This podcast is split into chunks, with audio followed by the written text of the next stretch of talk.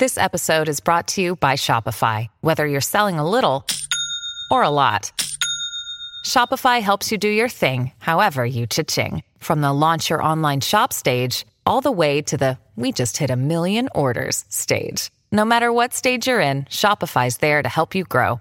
Sign up for a $1 per month trial period at shopify.com slash special offer, all lowercase. That's shopify.com slash special offer.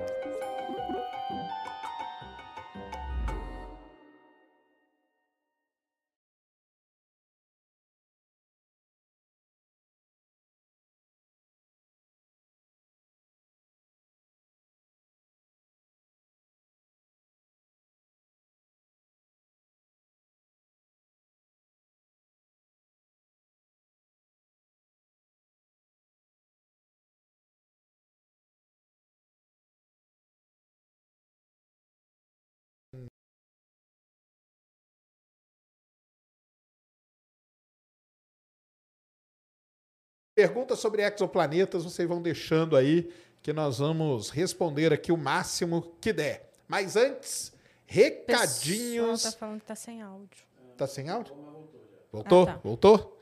Recadinhos da paróquia. Então eu vou repetir, né? O programa de hoje é sobre exoplanetas. Você que está chegando aí, deixa aí suas perguntas sobre esses planetas extrasolares, que nós vamos falar bastante coisa, o mais estranho, o mais perto, o mais distante, o mais parecido com a Terra, como que descobre se tem água, se tem vida. Então, vem aí participar com a gente, beleza? Tá tranquilo? Som rolando? Então, show. Antes de mais nada, recadinhos do coração e é o seguinte, galera. A revista, né, DJ Mag tá fazendo aí a eleição, né, que eles fazem, que é o Oscar da música eletrônica, tá? Eles vão eleger os 100 melhores DJs do mundo. E nós temos um concorrente fortíssimo. Não sei se vocês conhecem o Vintage Culture. Já ouviram falar nele? Procure um vídeo dele no YouTube que é muito legal, um show dele que ele fez ali no, eu acho que o palco dele estava armado ali no Jockey Club aqui em São Paulo. E o pessoal, não era no Jockey, não, era depois ali perto da ponte estaiada, e os carros passando na marginal e o cara tocando lá em cima. Então, um negócio muito maneiro. O cara manda muito. Então, é muito simples, né? Como que você faz você votar? Tem o QR Code aí na tela, link na descrição. Você vai lá e vota no Vintage Culture. E aí, quando você votar nele, você compartilha o seu voto e vamos subir a hashtag Vote no Vintage. E vamos fazer aí ele ganhar, hein? Esse concurso aí, porque vai lá, assista o show dele, cara, é legal pra caramba. Ele tocando e os carros passando, ele fez o show completinho dele ali. Muito legal. Combinado? Então vão lá e votem no Vintage Culture. Além disso, temos emblema, né, Mulambo? Joga na tela. lá, ó. Jogou na tela o emblema. Ficou legal. Jogou na Ah, tela o gostei. emblema para resgatar exoplanetas. E o artista é o nosso querido Gigalvão. Então vá lá, resgate. O emblema fica disponível até 24 horas após aqui o programa. Aonde você resgata? Lá na plataforma nv99.com.br barra ciência sem fim. E você usa a plataforma também para interagir com a gente, para assistir o programa, para comentar. Tem o chat lá onde você pode colocar avatar, emoji, né? Tem emoji, tem um monte de coisa lá que você pode colocar. Então entra aí na plataforma nv99.com.br barra ciência. Enfim, se você mandar mensagem por lá, por Sparks, a sua mensagem aparece aqui na tela. Acaba participando do programa com a gente, porque aparece aqui na TV, né? Exatamente, a sua mensagem acá aparece aqui, então você está mais próximo de nós, beleza? Vai lá e lá também tem como você se tornar membro aqui do Ciência Sem Fim e o membro Pica das Galáxias vai receber aqui, vai ganhar aqui, nós vamos sortear entre eles o telescópio aqui da Celestron, que a Celestron Brasil deixou aqui para a gente dar de presente, um salve aí, um abraço aí para a Celestron Brasil e para o Alexandre, né? Que é o Alexandre. representante da Celestron aqui no Brasil. Um grande salve aí, sempre apoiando aí a divulgação científica. É isso? De recados? Muito bom. Então, vamos lá, né, Ned? Hoje é exoplanetas, né? É, a primeira pergunta é, o Gian e o Railan fizeram a mesma pergunta. Então, vamos começar por ela. Vamos. O que são exoplanetas? Pergunta básica, né? Pergunta básica. Nós vamos falar de um negócio, o que, que é isso, né? Muito bem, galera. Exoplaneta quer dizer planetas extrasolares, né? De onde que veio essa ideia toda, né? Muito bem, isso aí remonta de muito, muito antigamente. Aliás, para quem já ouviram falar num cara chamado Giordano Bruno, o acriano aqui, acho que já ouviu falar, né? Que vocês lembram do menino do Acre? Alguém aí lembra do menino do Acre? Menino do Acre foi aquele menino lá que fez um monte de coisa, escreveu nas paredes da casa dele e tal, depois forjou lá um sequestro. Mas por que eu estou falando isso? Porque no meio do quarto dele ele tinha uma estátua né, do Giordano Bruno. O Giordano Bruno foi um cara lá das antigas, muito das antigas. Ele foi a primeira pessoa meio a que vislumbrar que poderia existir outros planetas, outros mundos parecidos com a Terra pelo universo. Então, por quê? Porque ele teve assim a ideia de que cada pontinho que ele via no céu, cada estrela, né, era um sol. Então, se era um Sol igual ao nosso, por que não ter um planeta? E aí ficou essa ideia toda. E para você diferenciar um planeta que não está no sistema solar de um que está, eles chamam de planetas extrasolares. E aí, para ficar bonitinho, né? Exoplanetas ou exoplanetas, que eu sei que a galera aí me corrige todo dia. É, fazer o quê? Só um adendo. Acriano não tem nada a ver com Acre, tá? é, a gente chama ele de acriano, mesmo não tem nada a ver com Acre. Mas eu já contei a história do menino do Acre para ele. Tá, é o, é o, nosso, né? É o nosso menino do Acre. É o nosso menino é do Acre, é o a acriano. gente tem um aqui, tá vendo? Pronto. É, o Diego perguntou: exoplanetas barra planetas precisam necessariamente estar em um sistema solar? Ótima pergunta, hein, cara? Então vamos lá.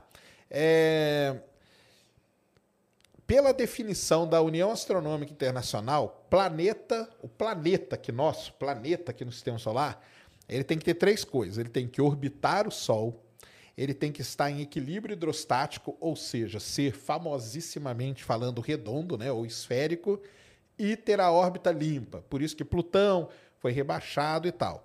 Então, um exoplaneta também tem que ter, né, cumprir essas, essa, esses requisitos. Porém, é, provavelmente vai ter pergunta aí sobre isso.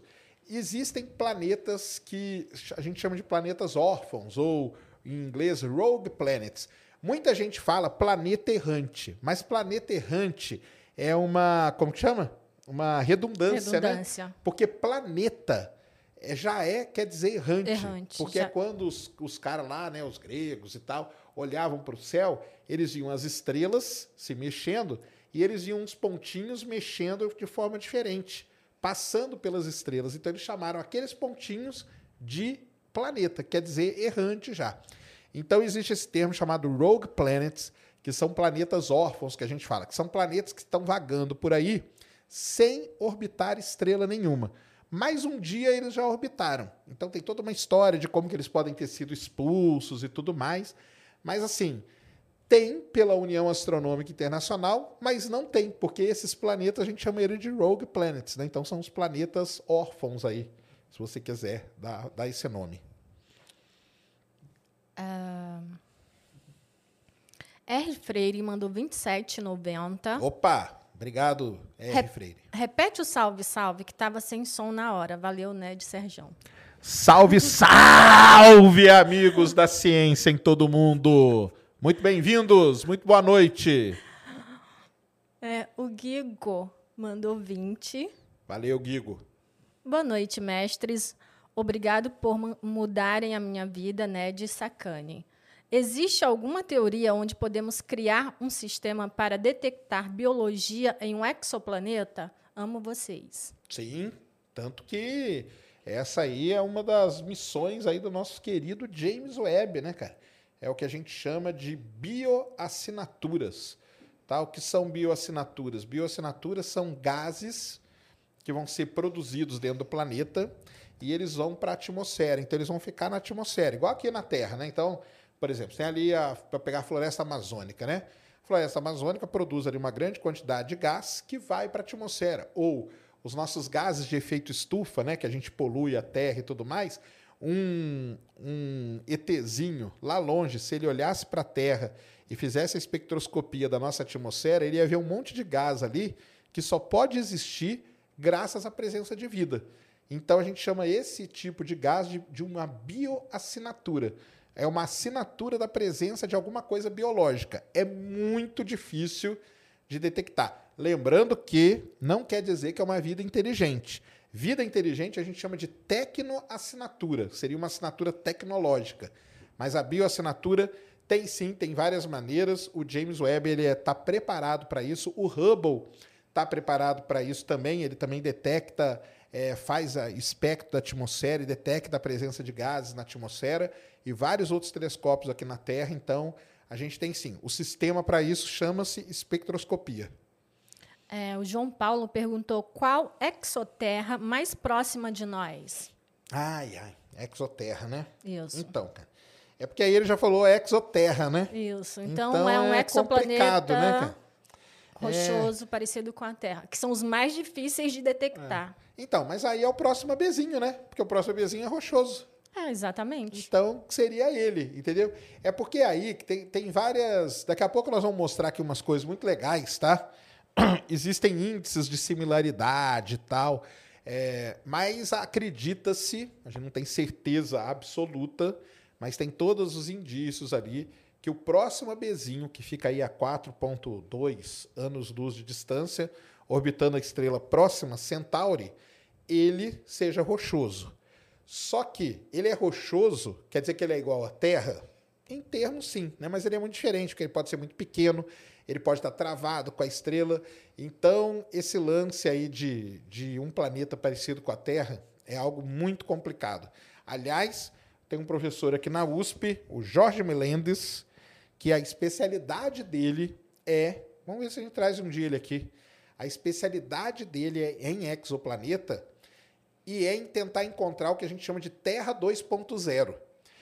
Então, se vocês baterem aí no Google Earth 2.0, Terra 2.0, é isso que a galera vai atrás. Só que é muito difícil de, de encontrar. Então, o que, que eles vão atrás? O Melendes aqui na USP faz ele vai atrás de estrelas muito parecidas com o Sol, as gêmeas solares. Porque se você tem uma estrela que é muito parecida com o Sol, muito provavelmente ao redor dela você vai ter um planeta parecido com a Terra. Então o pessoal dá esse jeito. Porque achar planeta parecido com a Terra é muito complicado.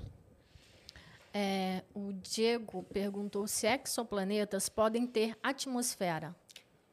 Claro que pode. Né? Então, tá aí o James Webb feito para estudar a atmosfera de exoplanetas, o Hubble não são todos que têm tá, atmosfera, mas sim, podem ter sim, tem vários que têm.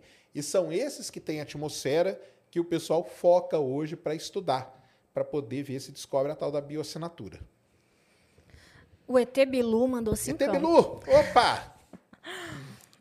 Sérgio, você acredita que o ser humano conseguirá explorar um exoplaneta igual à exploração das sondas em Marte? Se sim, em quantas décadas? Aguardo visitas. é, tá, então. é, essa aí é uma das grandes questões, né, cara? E uma das, um dos grandes pontos com, com relação a esse lance de você avistar um ser de outro planeta aqui na Terra. Para quem não sabe, né, as distâncias no universo, elas são gigantescas, cara. Então vamos pegar aí o próximo ABzinho, né? O próximo ABzinho como a gente falou, ele está a 4,2 anos-luz de distância. O que quer dizer isso? Quer dizer que se a gente entrasse numa nave hoje e viajasse na velocidade da luz, a gente só chegaria lá daqui a quatro anos. Tá? O que já é um tempo assim razoável. É uma Copa do Mundo, né? Você não viaja hoje, só chega na próxima Copa do Mundo lá no, no próximo bezinho e só você só vai saber o resultado aqui da outra Copa do Mundo. Né? Uma lata de sardinha, sem janelinha. Exatamente. Só que isso, cara, viajar na velocidade da luz, ninguém viaja. Aquela estrela lá, ó, que gira lá rapidinho, ela gira 24 milhões de quilômetros por hora ao redor do Sagitário Estrela, ela viaja a 2,6% da velocidade da luz.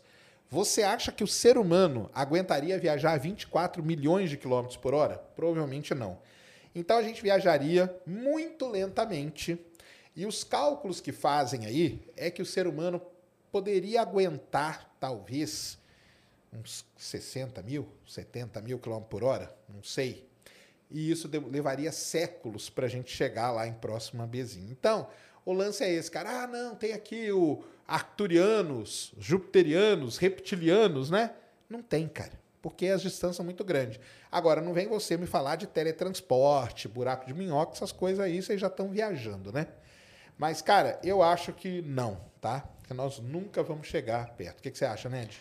Eu acho que essa resposta, quem deveria dar era exatamente o ET Bilu. É, então, mas é que né? eu acho que ele veio parar aqui por sorte. Como que ele jogaram conseguiu chegar aqui, aqui é, na Terra? Jogaram, jogaram, ele num ralo lá e ele veio cair aqui, entendeu? Seria muito mais fácil ele explicar como que ele chegou aqui. É. Léo mandou dezão.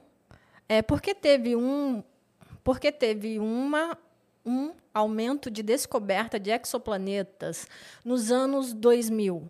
Houve alguma tecnologia desenvolvida nesta época que ajudou esse crescimento de descobertas? Sim, teve.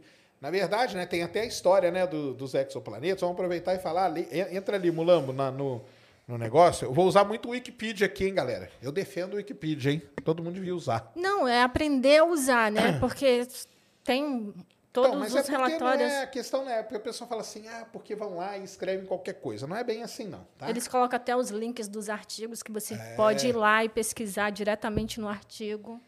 Vai aqui, ó, naquele Wikipedia Exoplanets aí. Isso, boa. Então é o seguinte: para quem não sabe, né, a gente fala pra caramba de exoplaneta, mas o primeiro exoplaneta ele foi descoberto, desce aqui, ó, que o pessoal vai falar, em 1992. Aqui eles explicando o que é planeta, pode baixar. Pode baixando. Aqui, ó, história da detecção. Sobe aqui um pouquinho. Ó. Então, ele foi detectado o primeiro exoplaneta em 1992. Só que olha só que engraçado. Ele foi detectado ao redor de um pulsar. Tá? Foi uma detecção que teve e tal. Aí, depois disso, o Pégase B, o 50, o Pégase Bzinho, né, que fica ao redor da estrela 51 Pégase, foi detectado em 1995. Só que é muito legal, porque aqui até eles contam essa história. Em 1917, um telescópio estava lá fazendo a busca e ele encontrou um objeto. Só que, na época, nem olharam para aquilo. E agora, bem recentemente, o pessoal pegou a chapa fotográfica e viu que tinha um exoplaneta lá. Então a história mais ou menos é a seguinte: o primeiro deve ter sido descoberto lá em 1917, mas ninguém soube dele. Em 92, descobriram um planeta orbitando um pulsar. E depois, em 95, descobriram o Pégase Bzinho, orbitando a estrela 51 Pégase.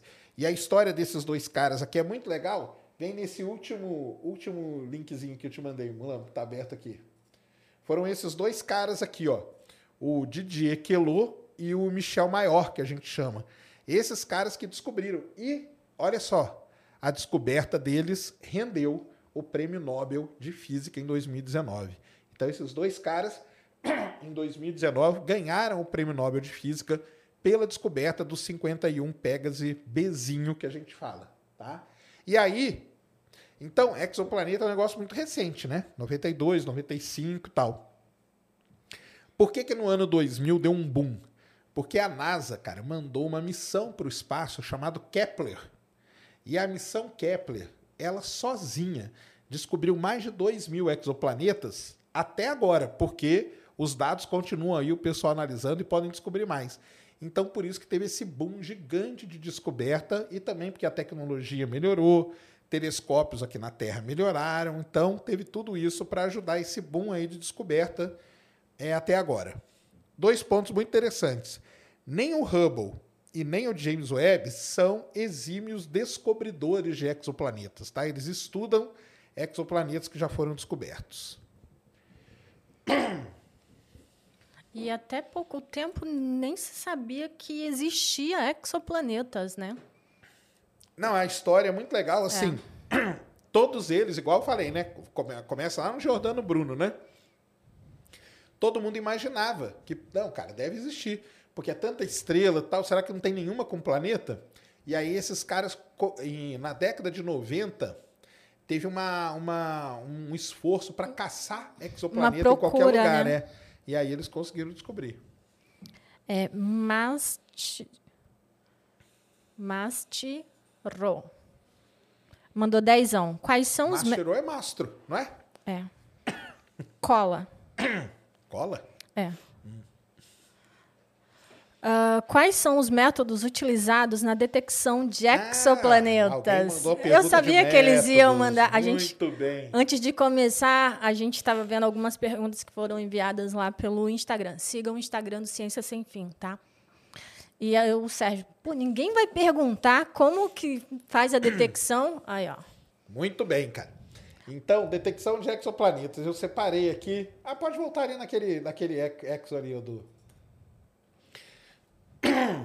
tem vários métodos de detecção, né? Pode ir descendo aí. Ali, ó, ali ele conta. Aqui é legal pra caramba, viu, galera? Entra nessa página, ele conta essa historinha que sobe aqui só um pouquinho, Mulambo. Aqui, ó, ele conta aqui a historinha do Jordano Bruno, tá vendo? Eu não tô maluco, não, tá? Então, tem historinha aí, você conta aí. Eu não sou o garoto do Acre, não. Vai descendo aqui. Confirmados, pá. Candidatos, de... Ah, então tá aqui, ó. Então existem alguns métodos, tá? Qual que é o melhor método para você descobrir um exoplaneta? É ver ele diretamente. Então a gente chama de detecção, imageamento direto ou detecção direta. É fácil? Não. Por quê? Porque você tem a estrela, a estrela é muito brilhante e o planeta não é muito grande. Então você tem que ver um pequeno planeta girando ao redor da estrela. Tem alguns descobertos? Tem sim. E é muito legal. Põe ali, Mulambo, o videozinho lá que a gente separou pra galera. Acho que tá do lado ali já, né? Não, do, bem do ladinho dele.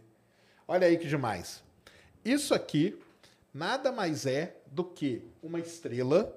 Ah, mas por que ela tá com esse negócio preto aqui? Porque existe um, um equipamento chamado coronógrafo que tampa a luz da estrela. E ao redor dela, olha ali os pontinhos, ó. Tá vendo os pontinhos orbitando? Então aquilo ali são exoplanetas ao redor dessa estrela. Agora, olha isso aqui, ó. Aqui tem uma, uma escalinha. Está falando que é 20 unidades astronômicas. 20 unidades astronômicas é 20 vezes a distância da Terra até o Sol. Então, imageamento direto, você só consegue de planetas muito grandes e que estão muito longe da estrela. Beleza? Então, esse é o primeiro método. Volta lá. Na do ladinho ali. Isso. Aí existem métodos indiretos, né? Então a gente tem a técnica do trânsito, ó, vai descendo aqui, ó. Então, a gente tem a técnica do trânsito, tem até a figurinha aqui, ó, mostrando, né? O que é a técnica do trânsito? Você fica olhando para a estrela, o planeta passa na frente da estrela, quando ele passa na frente da estrela, a luz da estrela diminui. E depois, quando ele sai, a luz da estrela volta. Vai ali na imagenzinha do, do James Webb, Mulambo. É, não, vem para a segunda, é. Então é isso aqui, ó. Então tá lá o planeta orbitando a estrela, na hora que ele e aqui tá a curva de luz da estrela. Você fica medindo. Na hora que o planeta passa, ele tampa um pouquinho da luz, tá aquela queda no gráfico, depois ele volta.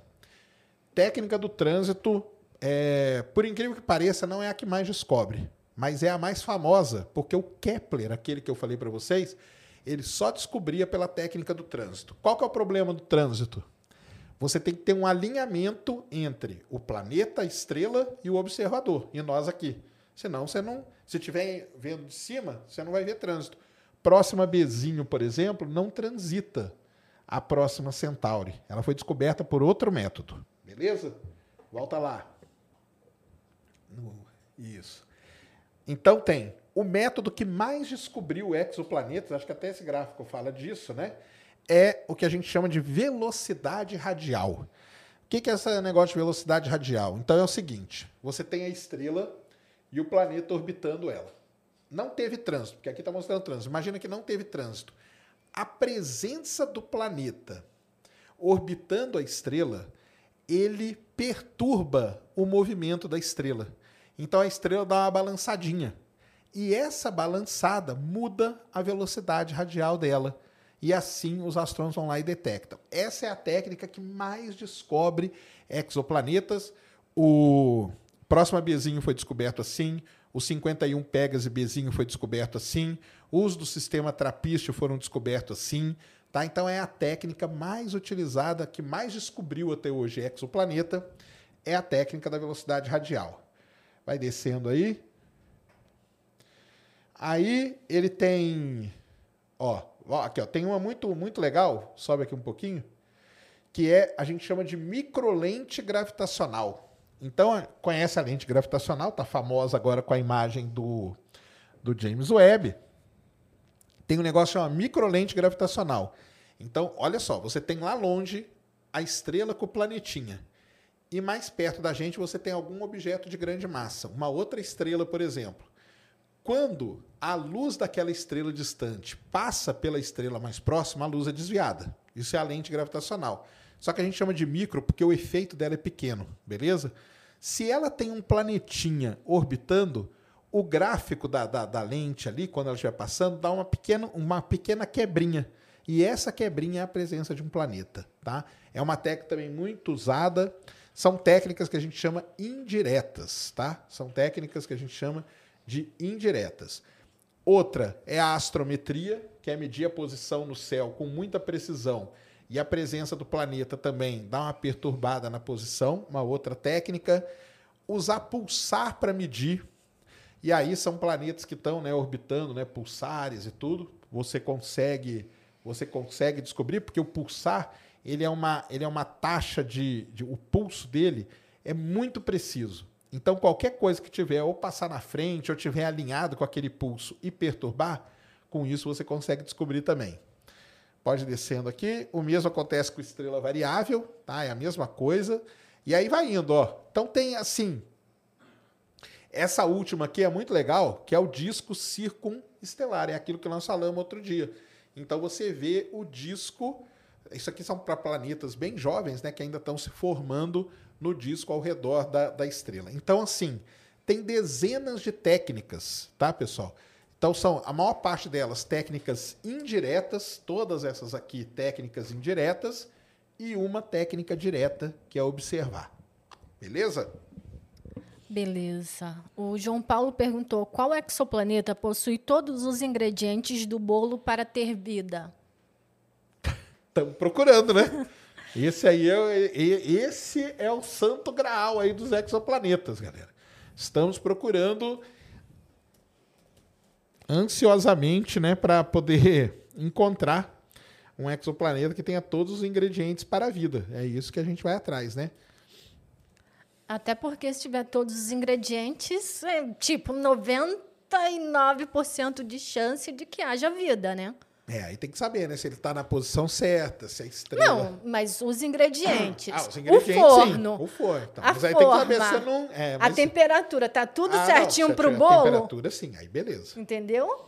Aí... É que não pode esquentar demais, senão vai torrar a vida. Tem que estar tá tudo certinho para o bolo. Essas condições aí só existe num lugar por enquanto. Por enquanto. Ó, tu tá. Aos poucos você não, tá. Não, vou ter que falar por enquanto, não vai que amanhã o pessoal descobre. Tô gostando, tá começando a mudar começando o pensamento. A, é, abrir a caminho, é. né? Vocês aí estão me mudando. De a, tanto me xingarem. A Jos Luan mandou 10,90. Existe algum planeta de fato habitável hoje? Cara, então, ótima pergunta, né? O que, que é o tal do planeta habitável? Então, é, existe um, um termo, tá? Que é muito famoso em quem estuda exoplanetas, que é tem muita gente que chama região dos caixinhos dourados, né? Que a gente chama de zona habitável. O que, que é a zona habitável? Zona habitável é aquela distância que o planeta está da estrela de modo que é possível ter água no estado líquido na superfície do planeta.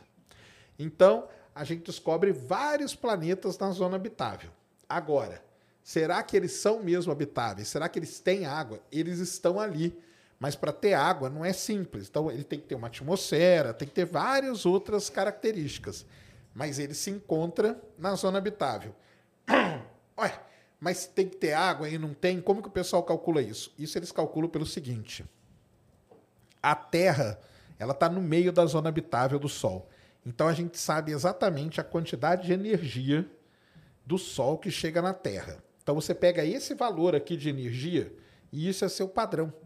Então você procura nos exoplanetas qual que é a distância que um planeta tem que estar para aquela energia que chega nele ser a mesma energia que o Sol, da energia do Sol que chega na Terra. E assim você define a zona habitável. Então tem zona habitável, por exemplo, que ela é, do, é, é seria equivalente à órbita de Mercúrio, porque a estrela é muito pequena. Tem zona habitável que pode ser muito mais longe, lá na órbita de Júpiter, porque a estrela é muito grande. Mas isso aí é um ponto certo. Agora, existe um realmente habitável? Então, não dá para saber, né? Eu acho que esse negócio de zona habitada, ela tinha que mudar. É igual a questão que você fala. O problema é o nome. Ah, sim. Porque quando se fala em zona habitável, automaticamente as pessoas Acha acham que, que é tem habitada, vida. né? Exatamente. É isso mesmo. Acho que é habitável. E na verdade não é. Segundo a União Astronômica, é só o que tem água na superfície. Exatamente. E hoje já tem um outro termo, que é a zona habitável da galáxia. Porque o pessoal vai estudando e ele já vira o seguinte: não é. Ah, Sérgio, porque tem que ter vida, cara, porque é tudo infinito. Beleza, cara, tudo é infinito. Mas para ter vida não é infinito. Esse que é o ponto, entendeu? Porque não é qualquer planeta, não é em qualquer estrela, não é em qualquer distância e outra, não é em qualquer lugar da galáxia. Existe uma faixa da galáxia, isso aí o pessoal já estuda isso, que é a zona habitável galáctica.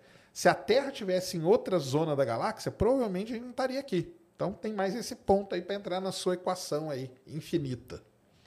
Ah, o Fabrício perguntou se Marte pode ter sido em algum momento um exoplaneta com condições de vida.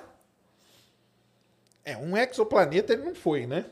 Porque Marte sempre esteve aqui com a gente.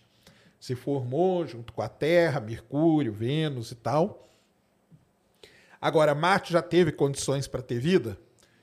Muito provavelmente, pelo menos tudo indica, todas as missões que a gente mandou, curioso. Semana que vem nós vamos fazer um Marte, né? Semana que vem nós vamos fazer um pergunta e resposta de Marte. Mas, assim, muito provavelmente no passado, Marte teve sim condições para ter vida. Teve, não teve? O Perseverance está lá para isso, tá? Mas ele sim teve as condições, ao que tudo indica, tá? É, Magalen de Bir mandou cincão. É possível analisar a composição do solo de um exoplaneta e checar se existe camadas? Por enquanto é muito difícil, tá? Ver o, o que tem no solo de um, de um exoplaneta, a gente não consegue ver, o que o pessoal faz são modelos que a gente chama. Tá? Então, um planeta, para ter um, o tamanho do planeta e a massa dele, mais ou menos a gente consegue saber com, com um certo grau de precisão. Lembra ali do gráfico do trânsito? Então, aquele tamanho ali que, que bloqueou a luz, mais ou menos dá a ideia do tamanho do planeta. Então, o que, que o pessoal faz? Pega o tamanho, pega a massa, faz algumas relações, faz modelos baseados naquilo que a gente conhece aqui no sistema solar, e a partir disso eles tentam meio que ter uma noção de como que seria aquele planeta. Ah, ele pode ser rochoso, ah, esse aqui pode ter vulcão, esse aqui pode... Como que eles sabem isso? Eles não sabem, tá? São estimativas baseadas em modelos, tá, pessoal? Não é, ah, quer dizer que os caras ficam chutando? Não é chute também, tá? Não tem nada a ver com chute. São modelos matemáticos que tentam descrever ali com alguns dados de entrada que eles conseguem dessas observações. Ah, o Tiago, como os gases da atmosfera não saem para o espaço nos planetas? Muito bem, Tiago, é isso aí. Por que, que não sai? Os gases saem voando por aí, né? Porque o planeta ele tem um negócio chamado gravidade, né, cara? Então a gravidade, ela prende os gases aqui. E uma outra coisa, boa parte dos planetas tem um negócio chamado campo magnético, que também protege. Agora, Marte, por exemplo, perdeu boa parte da sua. Marte tem atmosfera, tá, pessoal? Marte tem atmosfera. Muita gente fala que não tem, mas Marte tem sim. Muito Agora, fina a camada, mas tem, né? Exatamente, muito tênue, mas tem. Agora, Marte perdeu boa parte da atmosfera dele porque Marte não tem campo magnético. E aí o vento solar passa, aí é como um vento mesmo, passou levando. Então, duas coisas, a gravidade e o campo magnético. Por isso que os gases não saem voando por aí. E aí Júpiter, que é muito grande, tem muito gás por causa disso. Muita gravidade. Diadema Nova mandou cincão. Opa, obrigado. Mas em viagem espacial, não pode ocorrer uma viagem temporal na Terra caso você volte? Hum? não, não, entendi, não, viu? Eu acho que essa pergunta foi feita na hora que estava falando de ir até um ah, planeta, tá. entendeu? Então, é porque é aquele negócio, né? Aí entra no grande paradoxo do, dos gêmeos, né? Se você sair viajando à velocidade da luz, aí ou perto dela, o tempo vai passar diferente para você.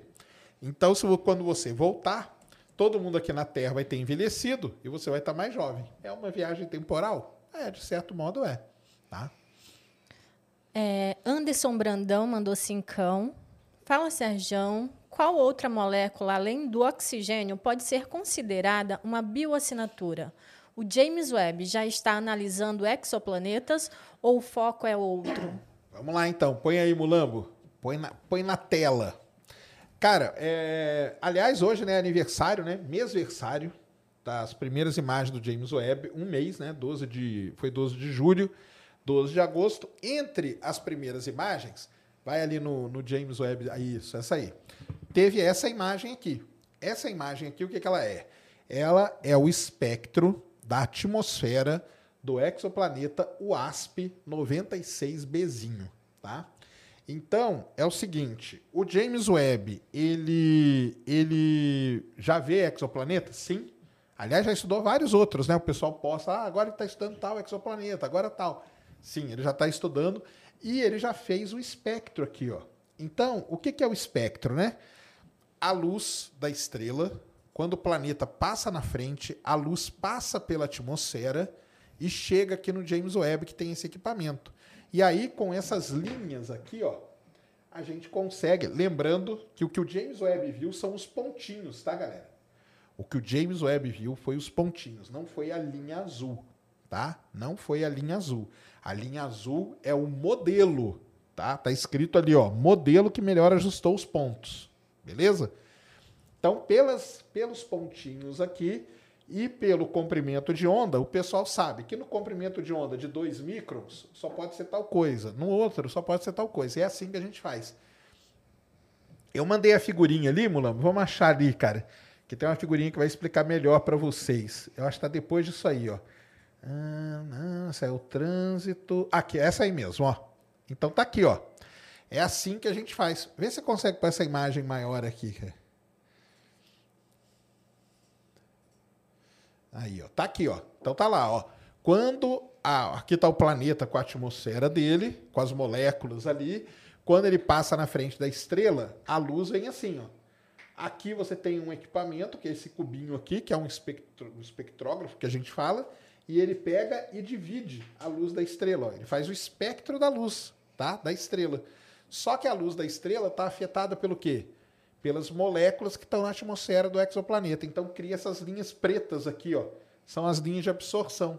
E cada elemento químico tem uma linha de absorção num ponto. Então a gente sabe onde está o metano, a gente sabe onde está a água, oxigênio, dióxido de carbono, monóxido de carbono e assim vai. Então é assim que funciona a detecção, tá?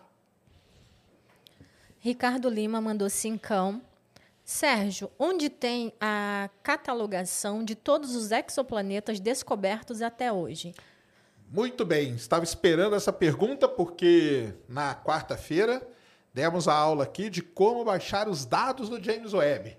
E hoje a aula de como baixar os dados de exoplaneta. Você aí que fala que tudo é mentira, vamos lá, Mulambo, eu te mandei aí um Exoplanet Archive. Aonde que vai estar? Aí ele comentou: Salve, salve, Sérgio Ned, nosso amigo é Tebilu de Ratanabá. Não, aí é um artigo, vai passando ali, tá no começo, foi um dos primeiros que eu te mandei. Não, vai lá. Aqui, Esse. tá aqui, ó. Então, existe um site, galera, já escrevam aí, ó. Aula agora, né? Agora Anota é aula, presta atenção, hein? Pega o caderno aí, você que tá dormindo aí na frente aí, vamos acordar, ó. Ó, o Mulambo vai colocar o link no chat. Isso aqui chama-se Exoplanet Archive, ou seja, é o arquivo de todos os exoplanetas que já foram descobertos. E ali, ó, começa, ó. Então, exoplanetas confirmados até o dia 10 de agosto de 2022. 5.069. Confirmados. Tá ali, ó. Só da TESS. Tá vendo da TESS ali, ó? TESS, que é a nova sonda que tá, que tá procurando exoplanetas. 233. Só que olha que legal aqui, ó. Você tem 5.808 planetas candidatos da TESS. E aí é um negócio interessante da gente falar, que é o seguinte: muitos dos planetas que a gente faz vídeo, que a gente posta, não foram confirmados ainda, tá, galera? Eles estão na lista de candidatos.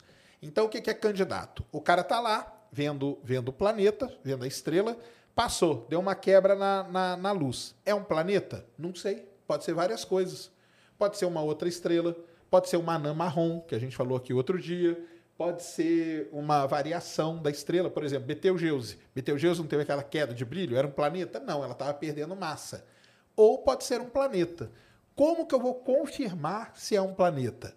Aí existe uma regra na astronomia que é o seguinte: esse candidato ele é distribuído para os observatórios aqui na Terra e são feitas observações. Você tem que observar três órbitas daquele planeta.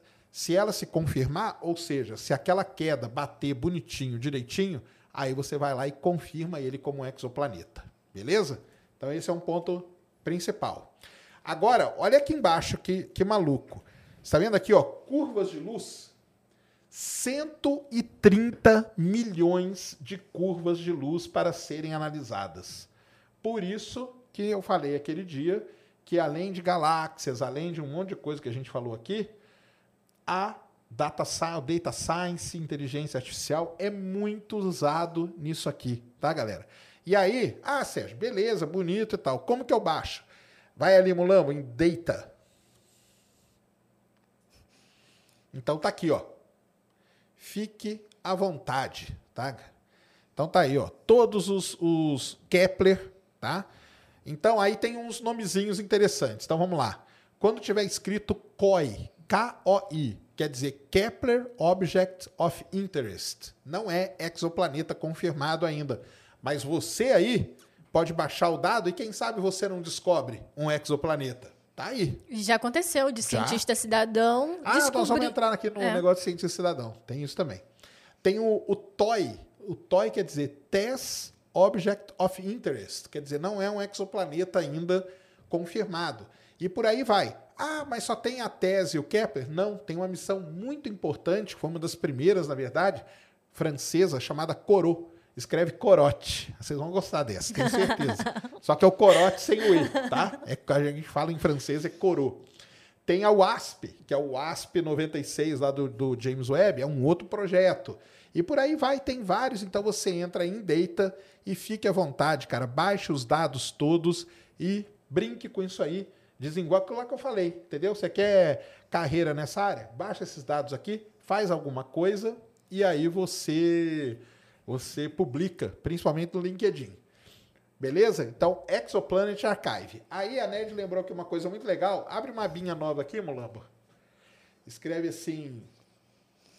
É, tá dentro do. Escreve aí. Zo, Zoo, Z-O-O, Universe, tudo junto. Então tá. Isso. Entra aí no Zoo Universe. Ah, o que é o Zoo Universe? Cara, isso aqui é um grande projeto que tem no mundo que a gente chama de cientista cidadão. O que é cientista cidadão? Você aí que está ouvindo a gente e que não é cientista de verdade, você é um cientista cidadão. Mais uma coisa para acabar com sua vida, né? Vai acabar sua vida. Se prepara que aqui vai acabar sua vida mesmo. Não tem só de astronomia, tem de biologia, tem um monte de coisa, tá? Então, desce aqui, Mulambo. Ó, beluga, ó, tem ali, ó, só um negócio de beluga. Pronto, aí já vai ter gente que vai querer entrar e ficar. Vai descendo mais aqui.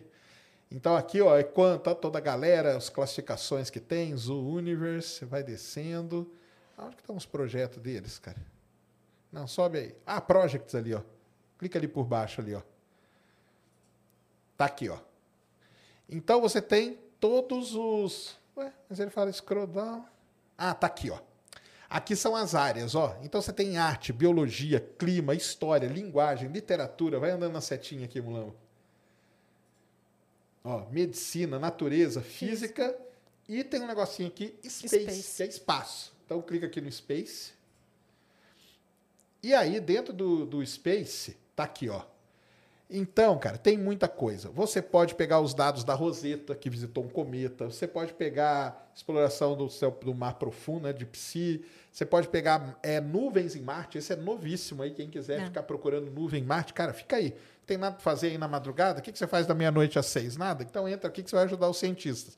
Procurar onda gravitacional, procurar buraco negro, asteroides, tá? Aquele lá do asteroide que o pessoal descobre aqui. Ah, tá aqui, dá para você descobrir asteroide também.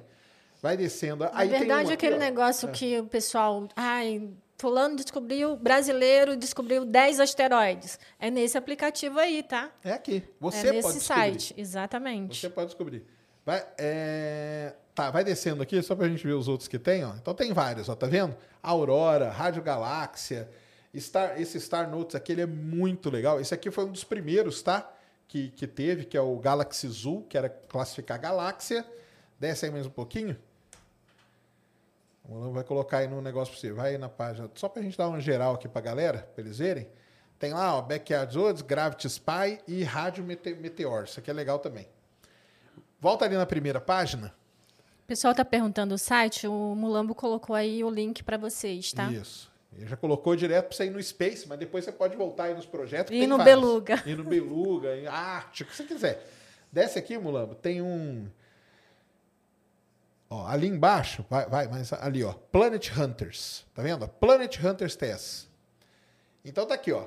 Junte-se à pesquisa por mundos inabitados. Por que, que os caras querem isso, cara? Por causa disso aqui, ó, desce. Isso aqui é o que eles dão, né? O... É que a gente vê aquela figurinha do James Webb, você fala, caramba, cara, é tudo assim? Não, não é, cara. As figuras são assim, ó, mais ou menos, ó. Entendeu? Então você entra ali e você vai classificando. O cara vai te dar uma curva de luz para você dizer se aquela curva de luz é um planeta e tal. Ele ensina, tá? Não vou ficar aqui o tempo todo, mas ele ensina, tá?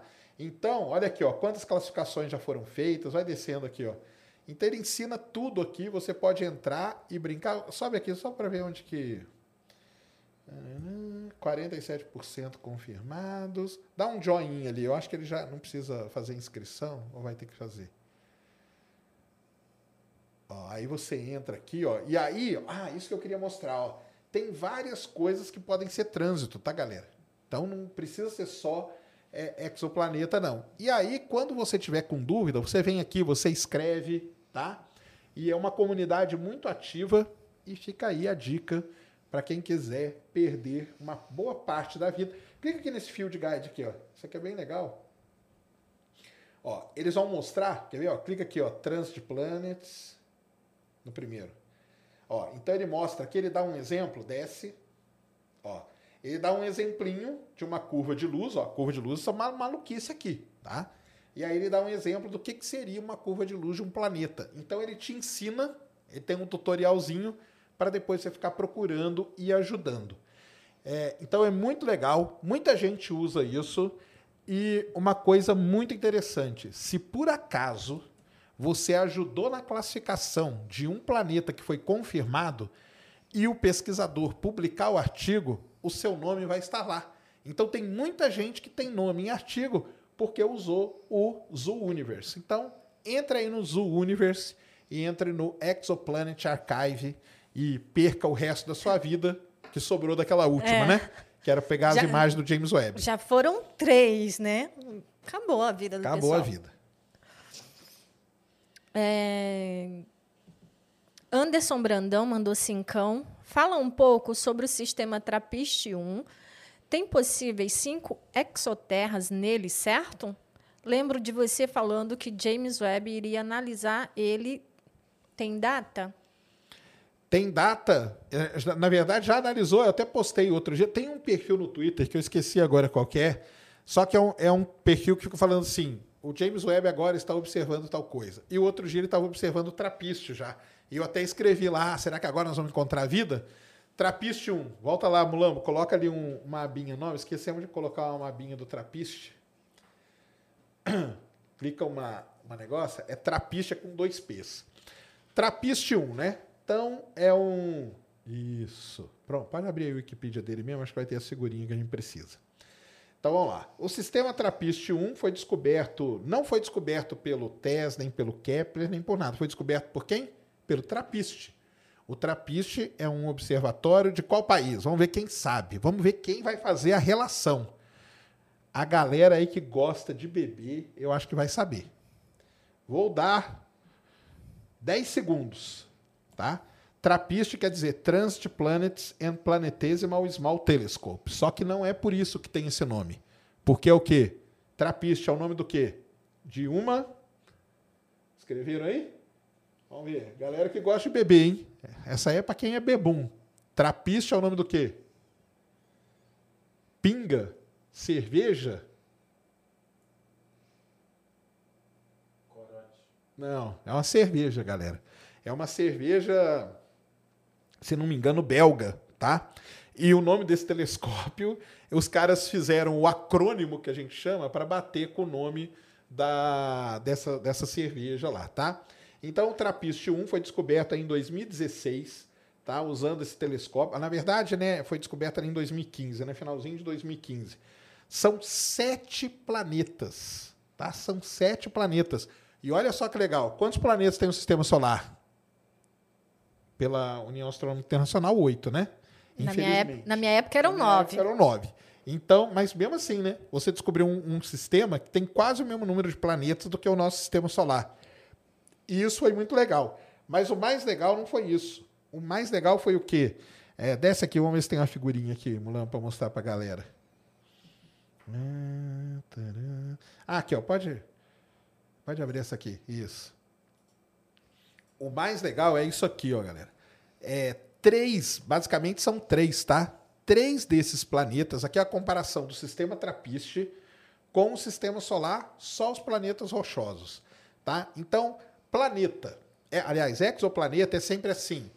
O nome do projeto, então, Trappist 1 é a primeira estrela observada por esse projeto. E depois é letra. Eu falo carinhosamente Bzinho, Czinho, e sempre, Dzinho. E sempre começa pelo B. Sempre o A B. seria a estrela. A, a estrela, isso aí. E é sempre minúsculo. Por isso que eu falo Bzinho, Czinho, Dzinho, Ezinho e por aí vai. Tá? Mas é assim que é dado o nome de, de, de, de exoplanetas. Então você tem aqui ó, uma informação muito legal que é o raio né, do planeta. Então você vai ver aqui ó, pelo raio, né? Boa parte deles, né, tem ali, ó, tem um que tem 0,92 vezes o raio da Terra. Ou seja, o Trappist-E seria um exoplaneta muito parecido com a Terra. A grande vantagem desse sistema é que três deles estão na zona habitável. Tá? Então você tem dos sete, três na zona habitável. O que é muito parecido com o quê? Com o sistema solar, que tem três planetas na zona habitável. Vênus, que está na beirada inferior da zona habitável, a Terra, que está no meio, e Marte, que está no final da zona habitável. Por isso que é um sistema que já está sendo estudado pelo James Webb. Lembrando, não foi descoberto pelo método do trânsito, foi descoberto pelo método da velocidade radial. É... E depois o Spitzer, que era um telescópio muito legal que foi aposentado, ele observou lá e ele descobriu que tinha atmosfera. Então, por isso que o James Webb está sendo apontado para lá. Porque a gente já sabe que tem atmosfera.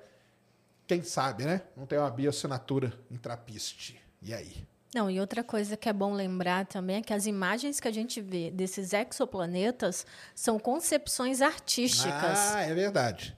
Todos esses desenhos aí que vocês estão vendo, galera, são desenhos, tá?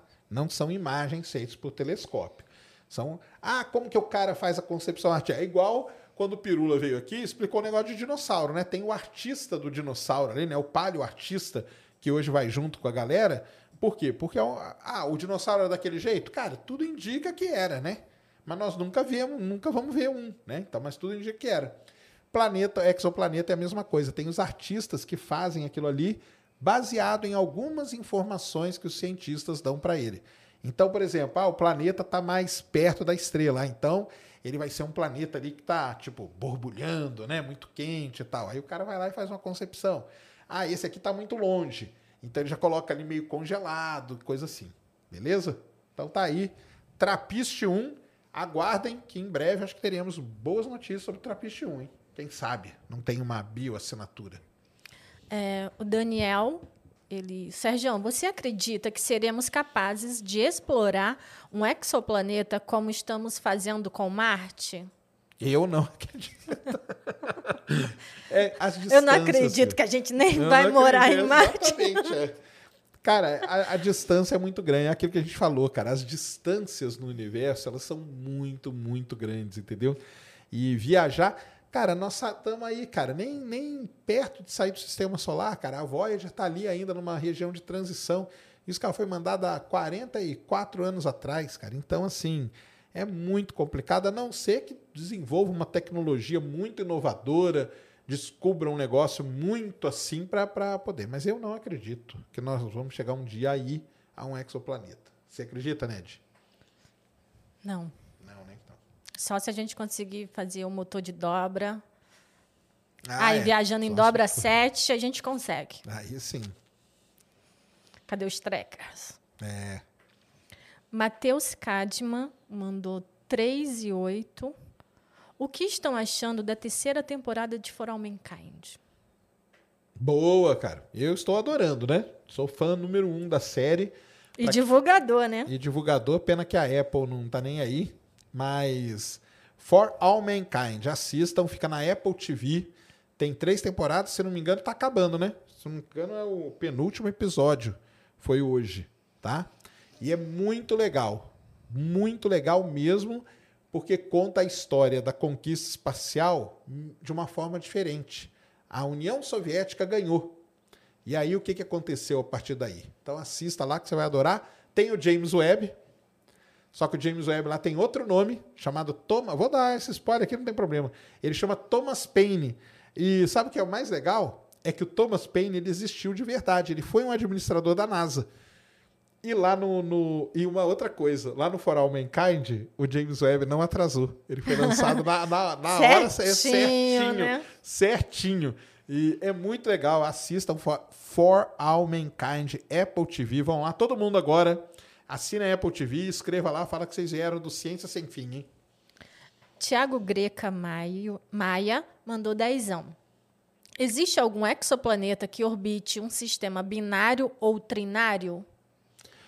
Boa pergunta, cara. São os famosos Tatooine, que a gente chama, né? Então, uma das grandes questões no estudo de exoplaneta sempre foi se existiria algum planeta em um sistema binário. É, estrelas binárias, elas representam aí cerca de um terço das estrelas no universo, a gente já sabe disso.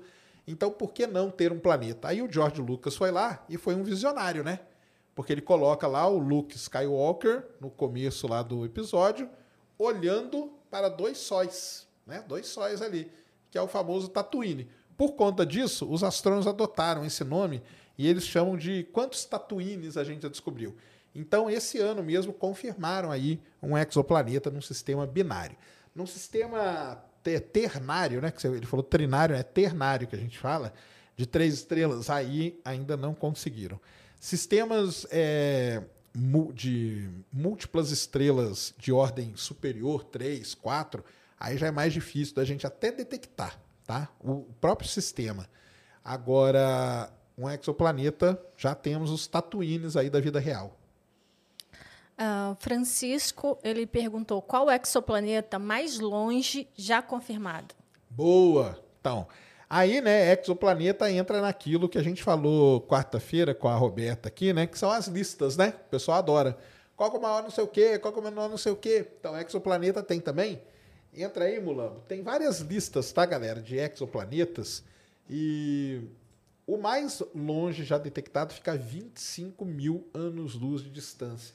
Eu coloquei aí um não, esse aqui acho que é o quê? Esse aqui acho que é o tamanho. Esses aqui são os maiores, se não me engano, tá?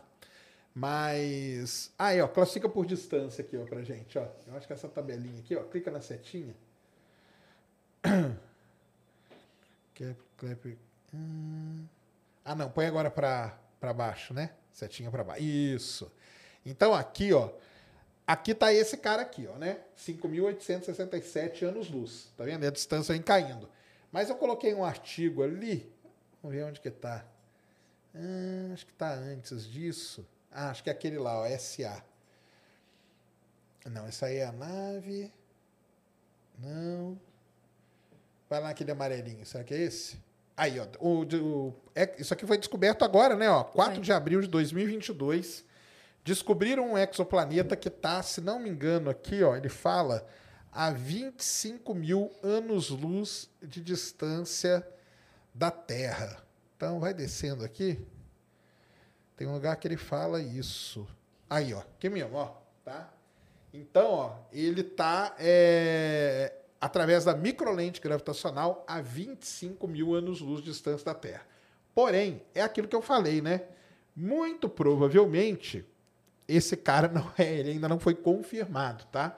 Então depois ele precisa ser confirmado. Naquela listinha ali da, da, da querida Wikipedia, estão os confirmados. Então tá aí, o exoplaneta mais distante seria esse, a princípio. É, Matheus Cadma mandou 2,73. Valeu. Qual o destino da Voyager 2? Até quando teremos sinal? Cara, saiu, eu acho que eu fiz até vídeo disso aí, viu? Fez. O pessoal tá. Deu um problema na Voyager e aí o pessoal vai, ah, agora acabou a missão Voyager e tal. A NASA, ela preferiu não mexer no problema. Por quê? A sonda está muito longe. Vai que ela vai mexer nisso e aí estraga outra coisa. Então, eles vão aprender a viver com, conviver com o problema. Vai ser melhor eles conviverem com o problema do que tentar arrumar e dar problema em outra coisa. Por conta disso, pelas contas que eles fizeram e tal, a missão vai até 2030, 2031 ali, nós ainda vamos ter sinal dela, tá? Qual que é o destino dela? Cara, o destino dela é vagar aí pelo sistema solar. Até que um afora. ETzinho encontre, coloque o disco para rodar e Pegue a vitrola, porque ela levou a vitrola também. Leia as instruções que o Carl Sagan colocou lá para ele ler, para ele poder tocar o disco de ouro e aí vir atrás da gente. Porque o Carl Sagan não foi bobo, ele colocou lá o mapa pro ET descobrir a gente. É, só que tem aquela questão, é igual as constelações. Ah, a gente tem as constelações que são vistas diferente pelos índios, né? Pelos indígenas. Quem vai saber que aquele desenho lá eles vão ter a Ah. noção do que que é? Então, mas aí o Sagan foi esperto, ele colocou baseado em pulsares. Sim, o endereço, né? É, o endereço. Porque o Sagan acha que os caras são assim, né? Vamos ver. O dia que chegar um aí, a Vai culpa é do que. Sagan. Vai, vai que, né? É, Matheus mandou dezão. Valeu, Matheus. Sérgio e Ned, vocês são incríveis. Vocês comentaram sobre a limitação do ser humano para percorrer grandes distâncias no universo. Depois de morarmos em Marte, o que viria? Estaríamos fadados a um fim? Acho que não, cara. Acho que a gente vai continuar. Segundo o Elon Musk, né? Nós vamos virar aí. é, aliás, o Elon Musk já está mudando, viu? Porque eu já vi ele, ele falar interestelar, já tá malucaço, mas interplanetário é a ideia original dele. Será que ele conseguiu um motor de dobra? Então, vai aqui, né? É, depois de Marte, para onde vamos, né, cara? Então, essa é a grande questão, né? Podemos ir para uma lua de Júpiter ali, ué, parar ali. Podemos ir para Titã. Titã tem atmosfera, tem duna, tem praia. Bem Ah, parecido com a bom, Terra, é, né? um lugarzinho Titã, bom, cara, é. tranquilo de viver. Muito Super frio, tranquilo. super tranquilo. Lugarzinho frio, mas a ideia é sempre avançando, tá? Então, a ideia é vamos para a Lua primeiro, da Lua nós vamos para Marte, e de Marte nós já vamos estar ali na beira para poder ir para o universo, para o sistema solar externo. E aí, provavelmente, alguma Lua, né? Eu, eu aposto em Titã, pelo fato de Titã ter atmosfera, ter parte sólida, ter líquido, não é água, mas tem líquido na superfície. E aí vai. Ou ir para a Europa. Assistam a Europa Report. Sempre falo. Eu sou o maior divulgador desse filme. Eu acho que nem o diretor do filme divulga tanto esse filme como eu. Acho que tem vergonha do filme que ele fez. Space Obs- Observation. Opa. é, a maioria dos exoplanetas descobertos são rochosos ou gasosos? E tem algum com água? Cara, se tem algum com água. Ah, ali, né? O ASP 96Bzinho. Você viu lá o gráfico? Volta lá, Mulamba. No, no James Webb, os, os- o primeirinho aí. Isso. Olha aqui, ó. H2O. Tá vendo? Água. Então, tem algum com água? Tem. O ASP 96Bzinho. É, qual, qual, qual que é um, o tipo... Mas, pô, não colocamos esse gráfico, né, cara? Vamos procurar aqui, Mulambo. Entra aqui no... Ah, acho que é ali naquele Google ali que eu deixei, acho que deve ter. Desce aí. Tem um gráfico famoso, cara, que é o... Não, vai ter não. Melhor a gente procurar aqui, ó. É, escreve aí Exoplanets é, Classification, uma coisa assim. Acho que vai aparecer. Classification. Isso. Agora vai em imagens ali. Boa, aqui, ó. Aqui dá para ter uma noção. Então, é, bem, a maior, maior tipo de exoplaneta descoberto, a maior quantidade foi. Coloca esse. esse, esse é. Ah, isso aí tá legal. Então tá aí, ó. Lógico que a maior quantidade dos exos. Isso aqui é são os tipos de exoplanetas, tá? Basicamente que existem. Então, existem é, Júpiters, que a gente chama frios, Júpiter quentes, super, superterras, Netunos quentes, subnetunos, super-Vênus, terras. Então tem toda. Tem snowballs, que são os planetas tudo congelado, entendeu? Super snowballs. Então isso aqui é uma grande classificação que tem dos, do, dos planetas. Mas eu queria era outro gráfico. Volta ali, cara. É... Coloca assim, ó, exoplanet size. Coloca ali, ó, é, tira o classification. Coloca assim, size. Size. É, ah, pode ser esse primeiro aí, size comparison. E vamos ver se a gente acha. Pô, não vai achar, cara. Pô, tinha que ter separado isso antes. Bem, eu vou procurar aqui o gráfico, mas é o seguinte: o que a gente mais descobriu, logicamente, são os Júpiter quentes, né? Porque eles são muito grandes e são mais fáceis da gente detectar, da gente detectar e tudo, entendeu? E os subnetunos também. Ou seja, são planetas que teriam que são um pouco maiores que Júpiter e os planetas são um pouco menores que Netuno. Essa é a faixa dos que a gente mais descobriu exoplaneta até agora, tá? O sonho é que a gente descubra parecido com a Terra, mas a Terra é muito pequenininho por enquanto, tá? Pode lendo aí que eu vou procurar aqui o gráfico só para a gente pôr, porque é bem legal o gráfico. Ancedrade, é... hum. qual seria o exoplaneta mais estranho encontrado? Ah, boa, boa questão, hein? Cara, é... exoplaneta estranho tem vários tipos, tá? É...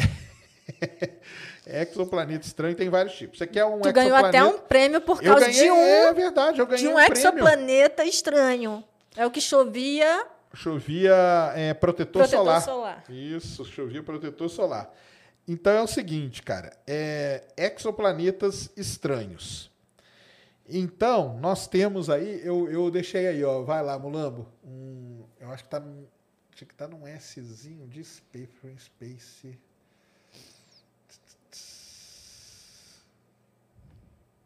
Não, catálogo. Né? Não, isso aí é shade. Ali, ó. Acho que é isso aí mesmo, ó. Lista. Não, ali é a lista dos maiores, né? Bem, existem os exoplanetas. Volta ali. Volta ali no amarelinho. Não, esse é aquele do, do mais distante, né? Sim. É, então volta, volta mais um. Volta mais um lá. Ah, tá aqui, ó. Vamos pegar essa lista aqui, tá? Essa aqui é um que eu separei, que seriam os 10 mundos, né? 10 planetas mais terríveis. É porque esse negócio de estranho, cara, você quer estranho como? Então você tem o mais quente, você tem o mais frio, você tem o mais próximo da estrela, você tem o mais, né? E aí vai. Então, por exemplo, esse toy aqui, ó, foi um veredito, NASA veredito tal. Então, ele mostra aqui com extremas temperaturas oceanos derretidos, ou seja, oceanos de lava, certo? E uma, uma, uma densidade tal lá. Então, assim, é muito difícil falar qual que é o mais estranho, porque eu tenho que saber o que, que você acha estranho, entendeu? Você acha estranho o planeta ser muito quente, ser muito frio? Nevar protetor solar, por exemplo? Neva protetor solar. Ser feito solar. de algodão doce? Ser feito de algodão doce? Ser rosa? Fofinho. Ser, é, então tem vários Tem várias classificações. Então você procura Strangest Exoplanets. Cara, você vai achar milhares de listas, porque cada um vai para um lado assim. E aí vai tendo, tá? Então é, é difícil da gente falar qual, né? Porque não dá para saber. Ah, aqui eu acho que eu achei o que eu, que eu queria mostrar. Vai mandar para o Mules? Vou, vou mandar, mandar para mandar para Mules.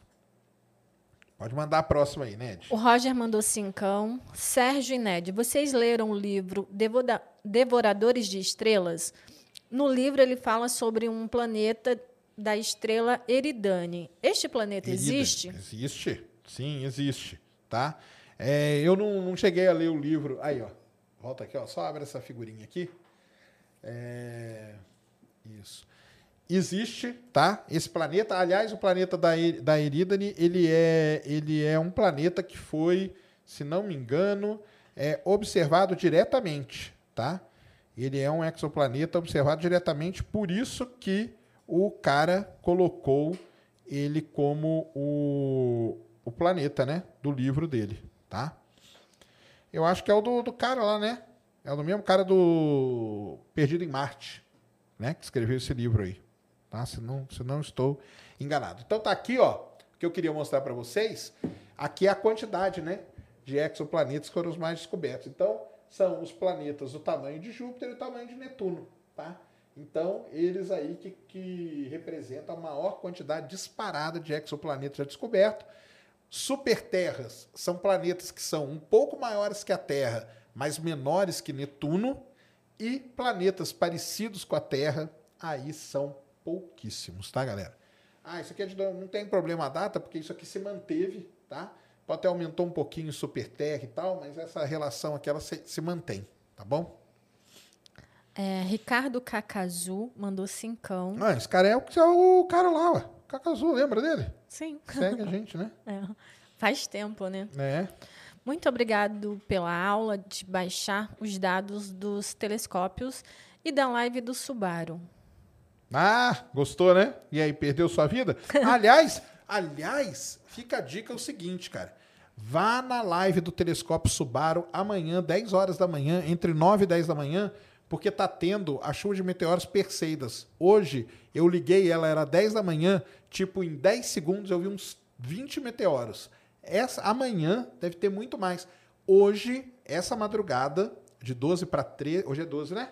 Isso, Isso de 12 para 13, de agosto, chuva das Perseidas. O pico. O pico da chuva das Perseidas. Não tá bom porque a lua, né? Vocês viram a superlua ontem, então a lua tá iluminando o céu inteiro. Vai estar tá muito ruim de ver, mas é uma chuva que normalmente gera muito meteoro. Então, você que quer ver, lá pela alta madrugada, 3 horas da manhã, é, vá olhar para o céu. Você pode ver, pode, talvez você consiga ver alguns meteoros. E amanhã, entre 9 da manhã que aí é 3, 2, 3 da manhã lá, entre na live do Subaru. Você vai ver muito meteoro. Luiz C. mandou cincão. Sergião Ned, boa noite. Sergião, fale sobre terraformar. É possível em algum planeta ou é impossível? Cara, assim, possível, né? É aquela história, né? Possível é. Provável é que não é. Entendeu? É, o que é terraformar, né? Para quem nunca ouviu esse termo aí, é uma ideia que existe, principalmente com Marte, né? Da gente terraformar Marte, que é muito além de você pousar em Marte, é muito além de você colonizar Marte, é você deixar Marte parecido com a Terra. O que, que você teria que fazer em Marte para ele ficar parecido com a Terra?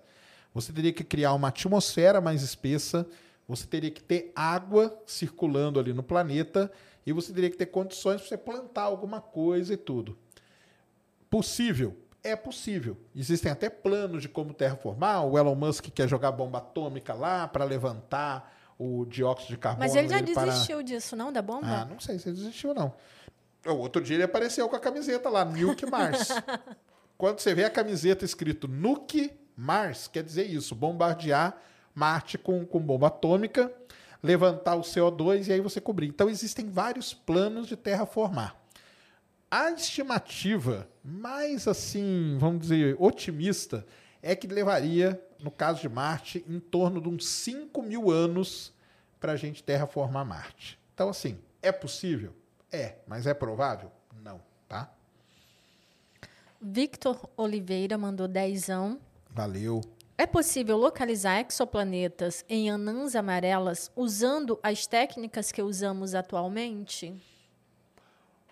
É possível, cara. É, assim, é possível identificar exoplaneta basicamente em qualquer tipo de estrela, tá? Assim, as, a que a gente mais identifica é em anã vermelha, porque é o tipo que mais existe de estrela, não é à toa, né? Ah, por que, que é mais em anã vermelha? Porque é o tipo de mais de, de estrela que mais tem aqui na nossa, no nosso nível. Mas em anã amarela também, pulsar também, até em buraco negro, tá? Orbitando buraco negro. É, você consegue detectar planeta com as técnicas que tem ou desenvolver uma nova técnica. Porque as, as técnicas indiretas, elas são sempre uma meio filha da outra, né? Então o cara começou com a velocidade radial, dali o cara tirou uma outra e foi tirando. Então dá sim, tá? É, Alexandre Silva mandou dezão. Salve Sacane, sempre assisto seus vídeos, inclusive recomendei a meus amigos que estão aqui na live. Boa, valeu. Poderia mandar um salve para Lucas Soares, Lucas Bittencourt, Gerson e eu? Um salve aí para os Lucas, né? Soares, Bittencourt, Gerson e para ele que chama? Uh, Alexandre Silva. Alexandre, muito obrigado, cara. Valeu aí. Um salve para todo mundo. É, e ele pediu, fale nossos nomes, por favor. Aí, ó, tá falado. É, Léo Luz mandou dezão. Baseado em nosso sistema solar, como Marte, Vênus e a Terra, teremos uma geologia barra padrão geológico parecidos. Poderia a geologia terrestre ser aplicada a um nível universal ou falei besteira? Não falou não, cara. Aliás, tá uma das coisas que o pessoal hoje já sabe é que para um planeta, a gente falou lá, né, para planeta habitável tem que ter água na superfície e tal. Tem muita gente que é contrário a isso, tá? que eles dizem que um planeta, para ser habitável, ele tem que ter tectonismo, que é uma coisa que tem aqui na Terra. Por quê? Água, ela é muito importante, porque ela gera o que a gente chama de ciclo da água. Beleza? Ciclo da água ali, que a gente tem aqui, né? A água vai lá, evapora, chega na nuvem, condensa, precipita e cai. Ciclo da água. Você estudou aí na quarta série, por aí. Mas existe um outro ciclo muito importante, que é muito importante para a vida, que é chamado de ciclo do carbono. E o ciclo do carbono ele só existe por conta do tectonismo. Por quê? Porque você precisa ter um pedaço de terra que de alguma maneira ele afunde no manto do planeta, seja derretido, nesse derretimento você libera carbono e depois você tem a criação de uma nova superfície. Então, muitos pesquisadores hoje dizem que para você ter um planeta habitável, não basta ter água só na superfície, você tem que ter também tectonismo. Então fica aí e é baseado na nossa geologia, porque a gente faz tudo baseado no que a gente conhece, né? Então, acredito que é assim que funciona. Ivan Almeida mandou vintão. Valeu. E várias perguntas. Boa noite a todos. Você pode explicar o átomo exótico e como funciona o seu comportamento? Pode explicar como funciona a teoria das cordas? Puta. E quantas dimensões existem? Sacane, você acredita em Deus? Vou começar pela última, que é a mais fácil, cara. Não acredito em Deus. Pronto. Teoria das cordas, né? Ah, Roberto explicou aqui muito Isso. melhor do que qualquer um vai explicar, cara. Teoria das cordas foi uma teoria que foi feita pelo seguinte: quando você vai chegando no nível de partículas, a, par, a né, partícula ali, é, bósons e mesons e tal, a gente representa por um ponto, certo? Só que por um ponto, o pessoal começou a achar ali alguns problemas. Então eles falaram o seguinte: vamos representar como se fosse uma corda. E aí, cada vibração da corda, você vai ter ali o que você precisa para a física de partículas. Muito bem. Só que isso criou-se um problema muito grande, porque criaram N dimensões. Na verdade, são 11. Só que as dimensões, elas vão se anulando. Então, hoje, se não me engano, é seis ou sete dimensões que está isso aí. Teoria das cordas. Lembrando que, teoricamente, ela tá lá descritinha, bonitinha. Tá? A matemática dela tá perfeita. Mas ela não é uma teoria física ainda, porque ela não foi verificada. Tá? Então, a teoria das cordas é a, como teoria matemática tá legal. Verificar ainda não verificamos, tá bom? Então, teoria das cordas aí, mas vai lá no, na, no vídeo de quarta-feira, pega lá a explicação da Roberta, que está muito melhor que a minha, tá? E átomo exótico, cara, nem sei o que, que é isso. Sinto muito. Essa aí não, não faço ideia do que, que é o átomo exótico, cara. É, Marlon, qual o planeta que mais se aproxima dos elementos de formação da Terra? Muito bem. Existe um, um, um índice. Eu separei ali, né, Mulambo? Procura ali para nós. É o. O índice chama-se Índice de Similaridade com a Terra. Tá lá não, tá lá no começo. Foi um dos primeiros que eu te. Ah, não, não. Vai, vai andando. Ah, não, não, não, não. Ah, cadê o. Não, acho que tá. tá... Ah, será que é aí? Não. Comparação. Não, cara, é um daqueles da NASA ali. Vai abrindo ali que a gente vai chegar. Bem, existe um índice chamado índice de. Índice. Ah, volta ali, cara. Agora abre um negócio aqui que eu não tinha visto. Olha aqui, ó. Aqui agora você tem aqui, ó, vários planetas, ó, a magnitude da estrela e tudo, ó. Tem o site da NASA aqui é muito bom sobre exoplanetas também, tá, galera? Muito bom mesmo. É, mas vai lá, vamos procurar lá o, o que eu te mandei aí. Não. Aqui, ó, isso mesmo. Então é o seguinte: existe um índice, tá? Chama-se índice de similaridade com a Terra. Similaridade com a Terra. Ou o pessoal chama de PHL, que são exoplanetas potencialmente habitáveis. E aí você tem toda essa lista aqui, ó, de exoplanetas, tá bom? Então você tem a Terra aqui e todos alguns, né? Alguns exoplanetas aqui. E aí o pessoal tem lá toda uma classificação, vai descendo aqui, tem a distância que ele tá e tudo, tá vendo? Então vai descendo e ali tá, ó.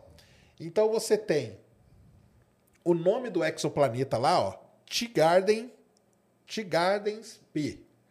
Olha o índice de similaridade dele com a Terra, 0.95. Quer dizer que ele é 95% parecido com a Terra. Se for 100%, ele é o quê? A Terra 2.0. O segundo, ó, o TOI 700D.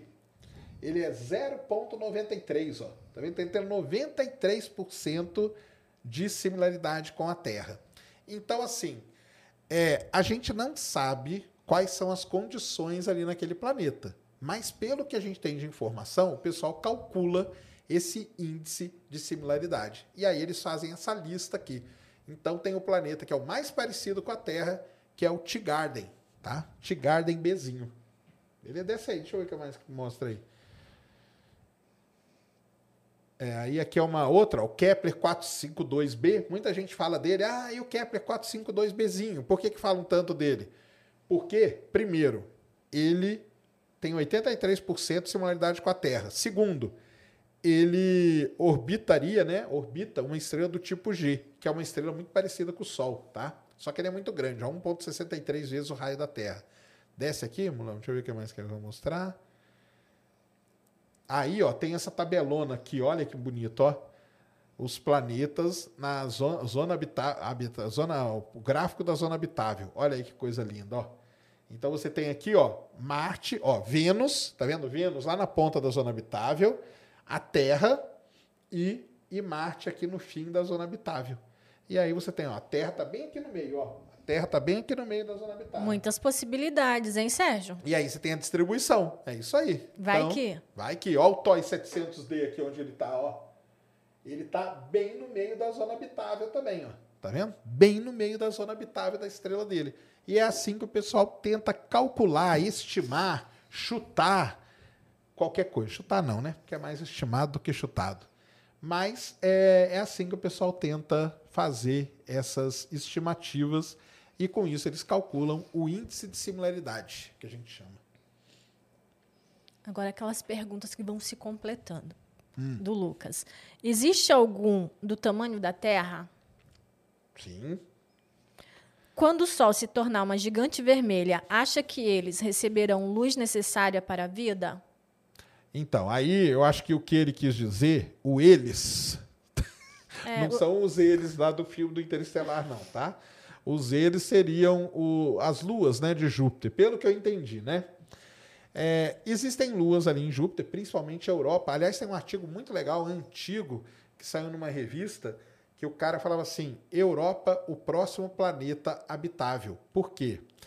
Existe uma conta que você faz quando o Sol se transformar numa gigante vermelha. O que, que, que é isso, né? O Sol é uma estrela, ela tem uma linha evolutiva, e nessa linha evolutiva vai chegar um momento que o Sol vai começar, a atmosfera dele vai inchar, tá?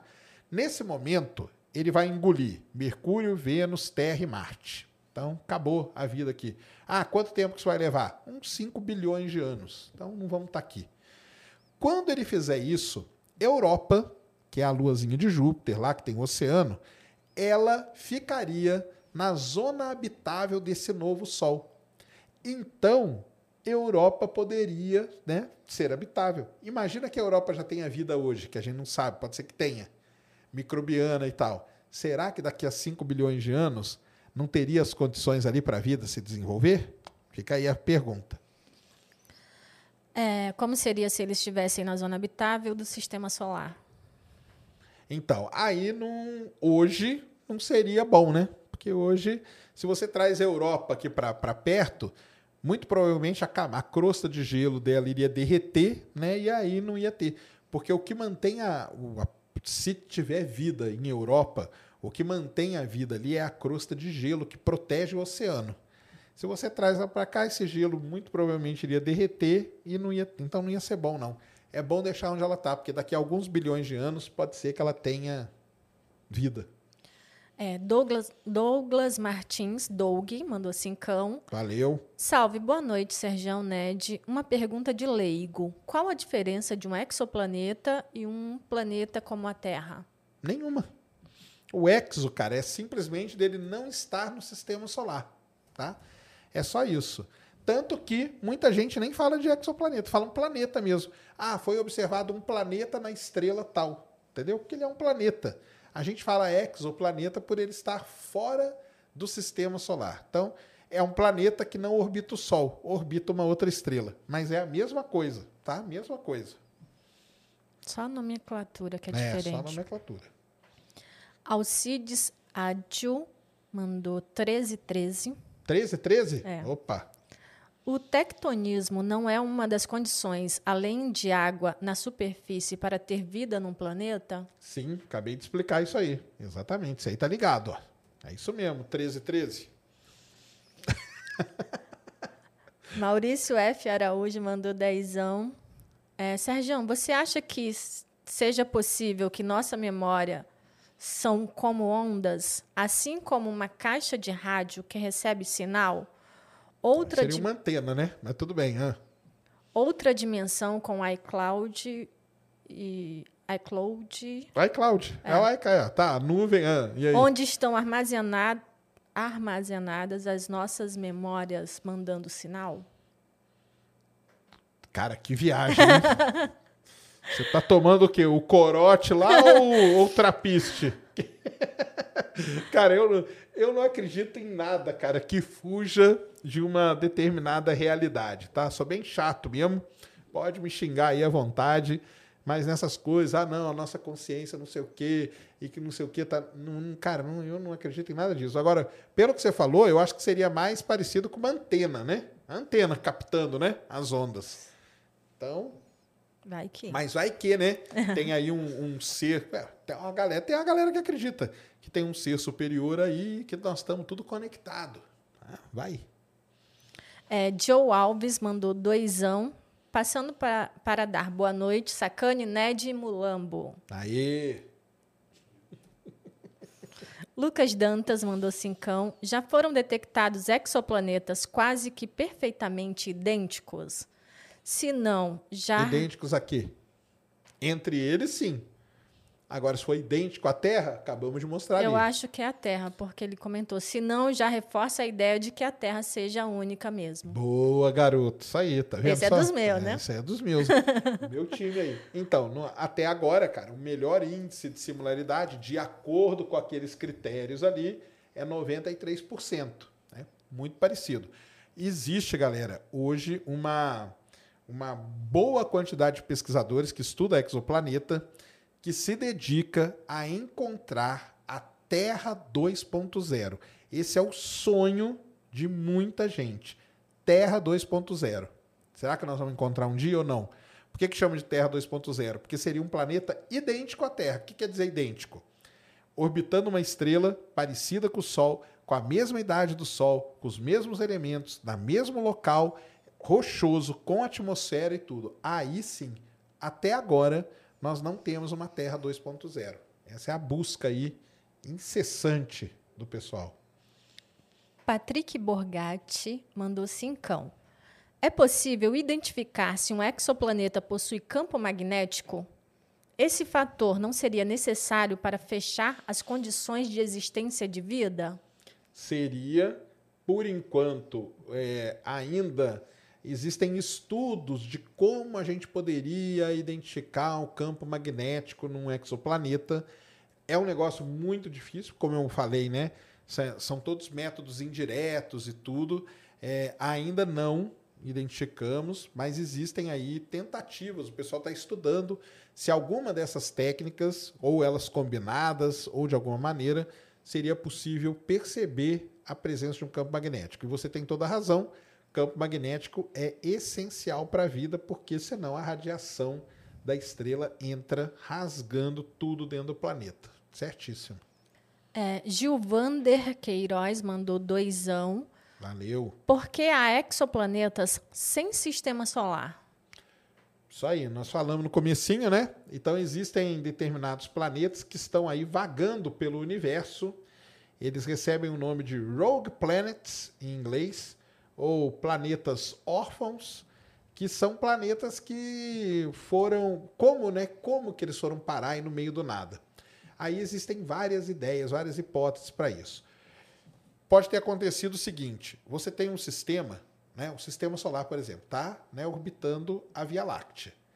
Nesse, nesse, nesse caminho, nessa trajetória, o sistema solar vai passar perto de várias estrelas. Então pode ser que uma estrela arranque o planeta e jogue o planeta aí vagando.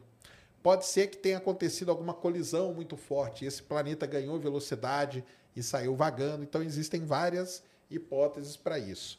Mas sim, existem, chamam Rogue Planets, planetas órfãos. Já foram identificados alguns e é muito interessante tudo isso aí. Brunão mandou cincão. Brunão? É. Fala, Brunão. Salve, salve família ciência. Salve. Se Marte se formou junto com a Terra, eles foram colegas de faculdade, então? Isso aí. Algum planeta órfão já passou pelo nosso sistema solar? Não. Ainda não. Identificam aí alguns, é relativamente perto, né? Não é perto, mas identificam. Roberto Viana mandou dezão. Sérgio e Ned, já utilizaram o simulador Space Engine? É, parece ser bem completo com as informações do universo e desses exoplanetas. Sim, o Space Engine é muito legal. Baixem aí. Aliás, tem uns jogos. É porque eu não jogo, viu, galera? Eu nem, nem não uso. Mas um dia ainda vamos fazer um Ciência Sem Fim sobre isso, tá?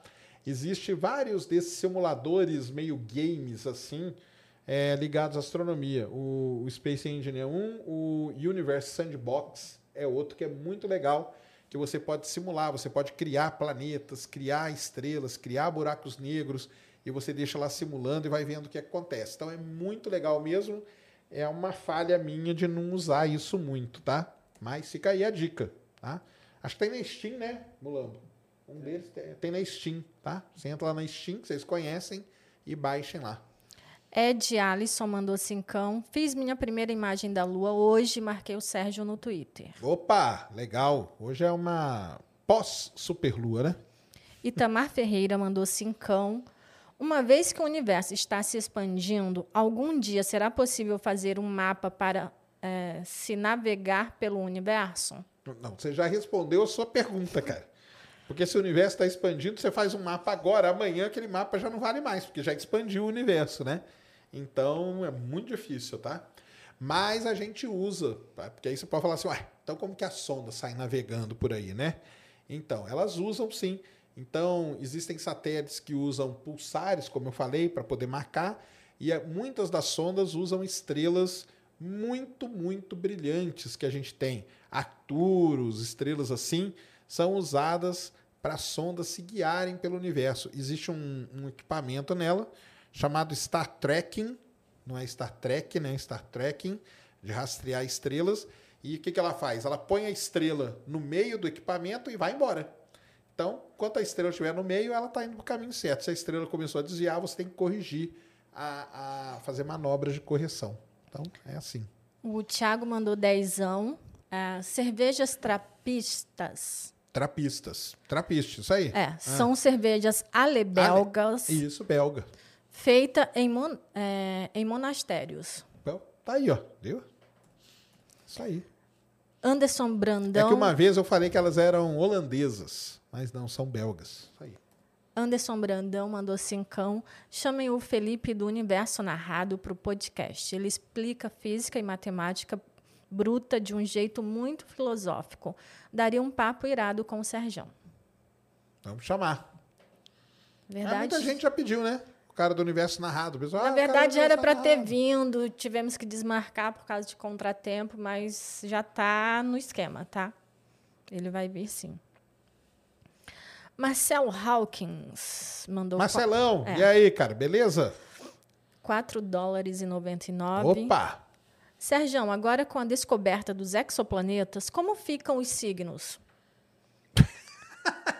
Cara, aí você está perguntando a pessoa errada, né? Tem que perguntar para os astrólogos, né? Eu já acho que já não, não servia antes, né? Agora é Agora... pior ainda. E sou privilegiado por ser de Sagitário e viver na Via Láctea? Tá, tá aí pronto, matou, entendeu? é só por isso mesmo. E eu já sou ferrado. Eu sou virginiano e vivo aqui, então. Guilherme Ortiz mandou cincão. Sérgio, por que é tão difícil uma imagem de exoplaneta? Tem exoplaneta tão próximo e observamos tão longe. Sempre me pergunto isso. Cara, então nós mostramos aqui a imagem, né? Existem imagens de exoplaneta, que são aqueles pontinhos, a gente só vê aquilo. Por que, que é muito difícil? Porque o planeta ele está muito perto da estrela.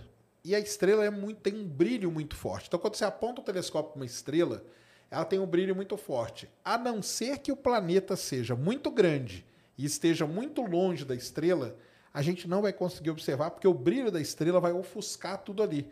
Então não adianta, cara, você ter o equipamento que for.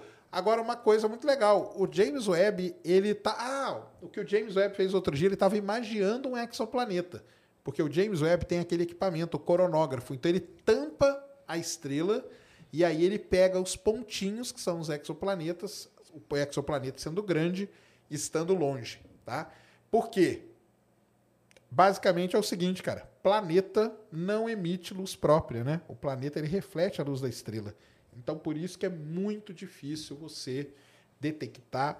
É, assim, pessoal, é muito difícil detectar exoplaneta, tá? A gente tá falando, tal, parece que é uma coisa fácil, né? Você abre ali, abre lá o Planet Hunters, que você vai ver se é fácil. Não é fácil, tá?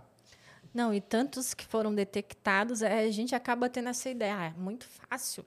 Não, mas para você pensar, né? Assim, 5 mil e poucos, né? 5.070 arredondando ali. Nesse Não, e período deu um boom aí, também, é, né? De lembrando que durante o Kepler ali, foi, só o Kepler tem uns 2 mil nessa conta aí. Então, assim, não é fácil não, tá? Guilherme Jordi mandou 109,90. Opa! Valeu, Guilherme.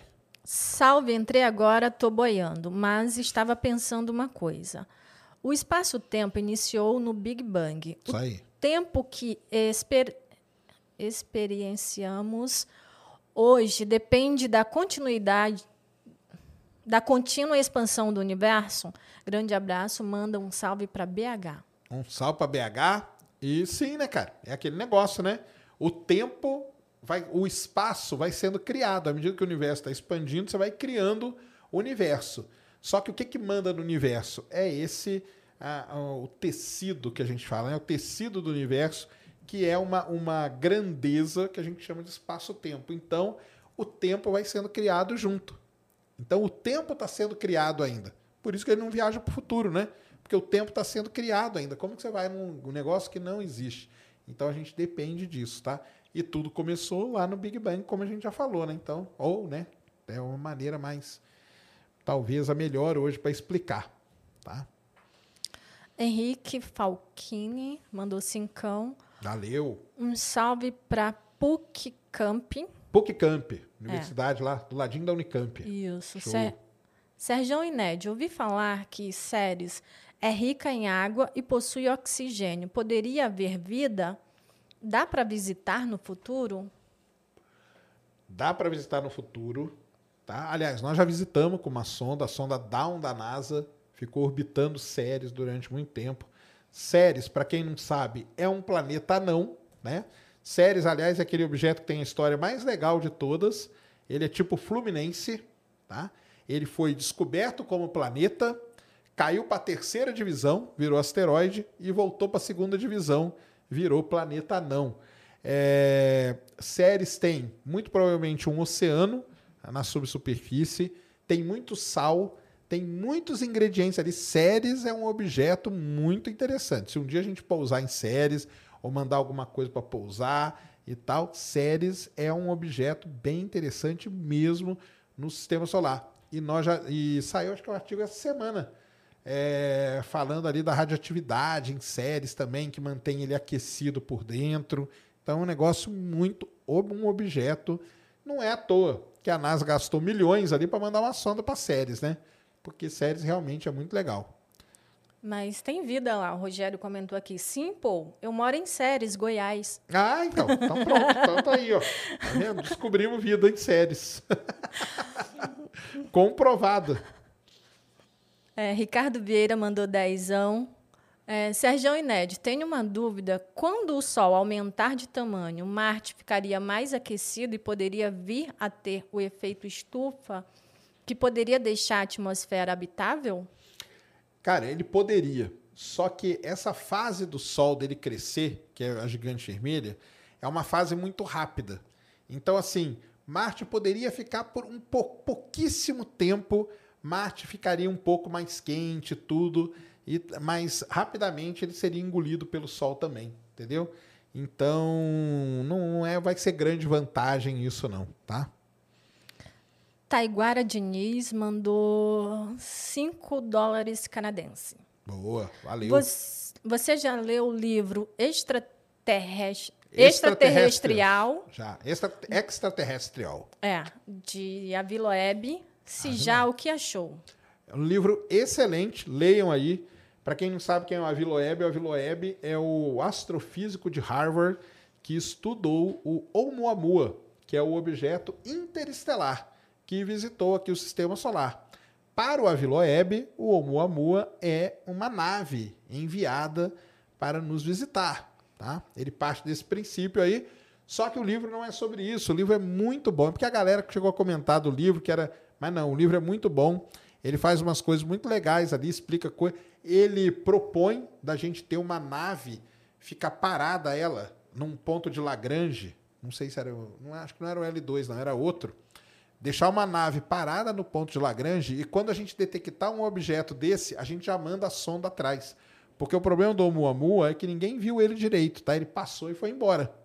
Então, é muito legal esse livro. Em português ele chama Extraterrestre, só que ele não tem nada a ver com ET, tá? Comprem aí, leiam, é do grande Aviloeb, astrofísico de Harvard. Um cara aí polêmico, porque ele defende isso, brigou ao vivo, xingou uma mulher numa live, aí começou, é, o cara é polêmico pra caramba. Mas as ideias dele não é muito aquilo que o pessoal fala, tá? Então tem o projeto Galileu dele, que é baseado nisso, né? A gente desenvolveu uma câmera muito boa, uma nave também, para um dia, quem sabe, a gente conseguir pegar um objeto desse. É, se alguma vez vocês já se perguntaram qual a pessoa mais fodástica que o Sérgio gostaria de levar no Ciência Sem Fim, quem pensou o Elon Musk, quem mais? O diretor da NASA? Não. Quem é? Eu, eu traria, o Aviloeb. É, eu é a pessoa que ele mais gostaria que viesse no Ciência. O cara é muito foda. Polêmico, mas... É, Tiago Marques Ribeiro mandou cincão. Serjão, se os gases hidrogênio e hélio são os elementos mais abundantes de uma estrela, como são formados os planetas rochosos? Hum, ótima pergunta, cara. Como que são formados, né? Aonde que estavam esses elementos? Aonde? Aí nós vamos lá no Sagan, né? Somos o quê? Poeira de estrelas, cara. As supernovas, né? A supernova ela vai queimando todos os elementos até o ferro. Quando chega no ferro, ela explode. Quando ela explode, ela joga todos esses elementos pelo universo. Esses elementos eles grudam na poeira, no gás que ficou, for, ficou girando ao redor da estrela. E são esses elementos que vieram aqui e formaram a Terra, e formaram eu, você e todos nós aqui, tudo que a gente vê. Entendeu? Então é muito legal isso. Tá? Então veio de uma estrela muito grande que queimou todos esses elementos e explodiu e espalhou. Quanto mais supernova tiver aí explodindo e espalhando, mais ela a gente chama de enriquecimento químico da galáxia. Esse é o nome técnico que o pessoal usa. Jonathan Agüero mandou cincão. Agüero? É. Agüero era um jogador, não era? É. É, é, é. né? É verdade. Tu com esse negócio de vai acabar a sua vida já. já matamos o Agüero. O James Webb conseguiria fazer uma imagem bem nítida do próximo bezinho? Daria para ver superfície ou algo do tipo? Não. Lembra, galera, o James Webb é excelente, mas o James Webb não é grande, tá? Ele tem 6 metros e meio. Aqui na Terra a gente tem telescópios muito maiores. Aquela imagem ali que eu mostrei, se não me engano, é do Subaru. O Subaru, lá da câmera, ele tem uma. Da câmera ao vivo, né? Que fica lá. Dentro do telescópio tem uma câmera muito potente, acho que ela chama Exoplanet Camera, um negócio assim, Exoplanet Imager. Ela foi desenvolvida para imagiar exoplanetas. A gente não vai conseguir tão cedo ver a superfície de um exoplaneta. O que a gente vê é aquele pontinho girando ao redor da estrela. Dizem que quando o ELT, que é o Extremely Large Telescope, estiver pronto, ele vai ter 39 metros de diâmetro. Né? O James Webb tem 6. Esse vai ter 39. Ah, arredondando aí, seis vezes maior que o James Webb. Nós não vamos conseguir ainda ver a superfície. Tá? Nós vamos conseguir ver alguns detalhes, talvez nuvem e tal. O pessoal tenta ali fazer um, um jeito de da gente tentar ver isso aí, mas vamos continuar vendo pontinho. Tá? O James Webb vai ver pontinho também. Canal do Arthur mandou cincão. Valeu. É, Sacane, sou seu fã, parabéns pelo trabalho. Obrigado. Ouvi falar que a luz em seu movimento não sofre a força do tempo. Verdade? Já ouviu falar isso? Não sofre a força do tempo? Nunca não sofre a força do tempo. Já ouviu falar isso, Ned? Não. Não, acho que você deve estar confundindo, cara, com o fato da Lua ser travada gravitacionalmente com a Terra. A luz. Ah, a luz? É. Ah, entendi a Lua. Como que é? Então a luz que a luz em seu movimento não sofre a força do tempo. Então, mas é força do tempo? Tá esquisito esse negócio, porque o tempo não é uma força, né? É aquilo até que a Roberto falou aqui, né? O tempo a gente não. A gente sabe que ele existe, porque a gente vê ele passar, mas a gente não tem como pegar ele. Ah, me, dá, me dá meia dúzia de tempo aí. Não, não existe isso, cara, essa grandeza. E assim, o tempo não é uma força, né? Agora, a luz, ela, ela sofre com, vamos dizer assim, o efeito do tempo e tal. Bem, ainda bem, né? Porque a gente consegue ver um negócio que está lá a milhões de anos-luz de distância, porque a luz saiu de lá e veio viajando, né? E veio trazendo aquela informação. Então, ela veio trazendo uma informação lá do passado para gente, tá? Marve mandou cincão. Boa noite, Serjão Ned Mulambo. É, Serjão, não é possível enviarmos vida para outros planetas e meio que forçar esse processo? Por exemplo, o tardígrado. É sim, é totalmente possível. Agora, se a gente mandar a vida para outro planeta, esquece da gente encontrar a vida, cara, porque aí vai ser. Aí não vai ter como.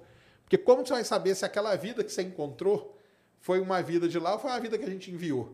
Inclusive, é uma preocupação é, dos cientistas quando fazem alguma missão, né, alguma sonda, é, tentar não enviar nenhum tipo de vida, de bactéria, exatamente. de nada. O protocolo de limpeza dessas sondas são assim absurdo. Agora, Se fizerem um projeto, ó, vamos. Ué, lá na Lua, né? A nave lá, a Berechit, né? Que, que se, se espatifou na Lua, ela levou lá milhares de tartígra- tardígrados.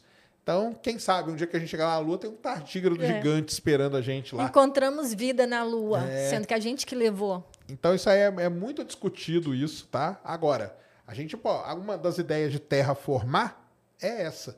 É você mantém a condição, depois você vai lá e joga a vida lá. Algas no começo para poder gerar o oxigênio e tudo, e depois vai jogando outro tipo de vida. Só que você está contaminando. Isso é uma contaminação de um outro planeta, né? É um negócio. Cara, isso aí, se um dia fizer, isso vai dar uma confusão. Já tô até vendo. O Twitter vai ficar em chamas. É, só que aí não é vida extraterrestre, né? Não, não é, né? A nossa vida A em gente outro que levou lugar. pra lá. Exatamente. Vinícius Roberto mandou dezão. Boa noite, pessoal. Amo vocês demais. É, Sergião, você acredita possível que a humanidade realmente vire uma espécie interplanetária como Elon Musk pretende? Possível, sim. Tudo é possível. Possível, sim, cara. Provável, do jeito que ele mostra lá, aquela favela lá em Marte, não. Aquela lá é a viagem dele, cara. E se fosse mansão? É, também não.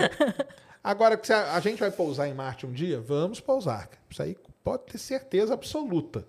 Agora, colonizar, ter casa, tal, cara, eu acho é muito. de- Como eu falo, é possível, é, mas é muito pouco provável que a gente chegue num nível desse.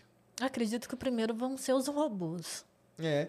É, muito provavelmente, né, daqui a pouco não vai mandar mais o ser humano, manda É. um robô. Você viu? Acho que foi hoje. A NASA até divulgou o cãozinho dela também, né? Igual o Elon Musk tem um cão robô. Pra que, que você vai pôr em risco a vida humana, né? Manda o robô primeiro. Se eles passar bem lá, você manda o ser humano. É, Marvi, é, Fábio Rakoski mandou cincão. Há alguma possibilidade de mover a Terra para fora do sistema solar? Como no filme chinês Terra à Deriva? É isso aí, esse filme chinês é interessante, né? Os caras mexem com a Terra, né? Transformar a Terra numa nave espacial, né? Cara, não tem como, né? Isso aí não tem como a viagem deles lá, que é legal pra caramba, tá? É, mas não tem, né? Não tem, não, tá? Aliás, é um cara que até propôs, ó, aliás, né, nessa história aí tem tem uma história muito interessante. Tava lá nos Estados Unidos, acho que o ano passado, né? O pessoal tava lá discutindo sobre aquecimento global. E aí um congressista americano falou sério, viu, galera? Sério, existe esse vídeo aí no YouTube, eu não vou procurar agora, mas existe ele. Ele faz, eu fiz um vídeo no meu canal, tá? Ele fala sério isso aí. Ele chega lá pro comitê lá e fala assim: "E se a gente movesse a Terra da órbita dela? Colocasse a Terra um pouquinho mais para longe? Ela não ia ficar mais fria? Não ia resolver o problema Do aquecimento, né? do, do, do aquecimento. Ele falou sério isso. E aí o pessoal lá do comitê segurou o riso, né? Falou assim, cara, excelente. Você ia resolver o problema do aquecimento. Só que você ia criar outras milhares de problemas que seriam muito piores do que o aquecimento. Terremotos gigantescos, é, furacões de, de jeito que você não sabe o que, que ia acontecer, movimento de placa tectônica que você não tem, tsunami, tudo. Você ia acabar com a vida na Terra. A Terra ia ficar safe, fora ali, mas a vida não ia existir. Então, Mas a questão não é salvar a Terra? não, é, a questão Terra é, ficaria é, né, salva. isso aí. A questão é livrar a Terra do aquecimento, você ia livrar. Agora vocês humanos. É, Rogério Bri, é, Bilan. Essa mandou cincão. Sacane, parabéns por explicar ciência de forma simples e cativante. tentamos. PS. Obrigada. É, WB mandou doisão. Sacane, o que você acha sobre o paradoxo de Fermi? Muito bom. Adoro o paradoxo de Fermi, cara. O paradoxo de Fermi, para quem não sabe, um físico chamado Enrico Fermi, um dia ele estava almoçando, assim é a história mesmo, tá? Ele estava almoçando e veio na cabeça dele a seguinte ideia: se o universo está cheio de vida, cadê a vida que a gente não vê? E aí se criou o paradoxo, né? E aí, muitas, até hoje, as pessoas tentam explicar esse paradoxo. Cadê a vida que a gente não vê? Então, será que nós somos muitos novos? Será que nós somos muitos velhos? Será que não passamos pelo grande filtro ainda? Será que os outros já passaram pelo grande filtro? Aonde que está essa vida? Então, Isso que, que diz o paradoxo de Fermi, que é uma coisa muito interessante, muito legal mesmo. Rob mandou cincão. Existe algum exoplaneta que está a uma distância possível de alcançarmos com nossa tecnologia atual? Não. O exoplaneta mais próximo da Terra é o exoplaneta na órbita da estrela mais próxima da Terra, que é a Próxima Centauri, e ele se chama-se Próxima Bezinho. Então, 4,2 anos-luz de distância da Terra. É muito longe isso aí, com a tecnologia atual não daria para alcançar. Mas nessa história, o Stephen Hawking, antes de morrer, ele participou de uma fundação chamada Breakthrough Initiatives. E lá dentro você tem várias coisas. Você tem o Breakthrough Listen, que tenta ouvir alguma transmissão alienígena. Você tem o Breakthrough Prize, que eles dão prêmios para pessoas que foram injustiçadas no prêmio Nobel. Por exemplo, eles deram um prêmio para Jocelyn Bell, que o orientador dela na época ganhou e ela não ganhou. O pessoal foi lá e deu. E eles têm um negócio, um projeto chamado Breakthrough Starshot, que essa fundação aí, essa entidade, ela é do Stephen Hawking, do Mark Zuckerberg e do Yuri Milner, ou seja, dois bilionários e tinha o Stephen Hawking no meio, né? Stephen Hawking morreu. E qual que era o lance do Breakthrough Starshot? Era fazer pequenas naves, a nave ia ser do tamanho de um chip, só que a nave ia ter uma vela solar, que a gente chama. Então você ia lançar esse chip no espaço e ela ia abrir uma vela. E aí você ia instalar canhões de laser nas maiores montanhas da Terra e esse canhão de laser ia começar a atirar na vela. Qual que é o grande tchan do negócio deles? A vela começa bem devagar, mas ela vai ganhando aceleração. E essa era a ideia deles de fazer a viagem da Terra até próxima Pezinho. Tá?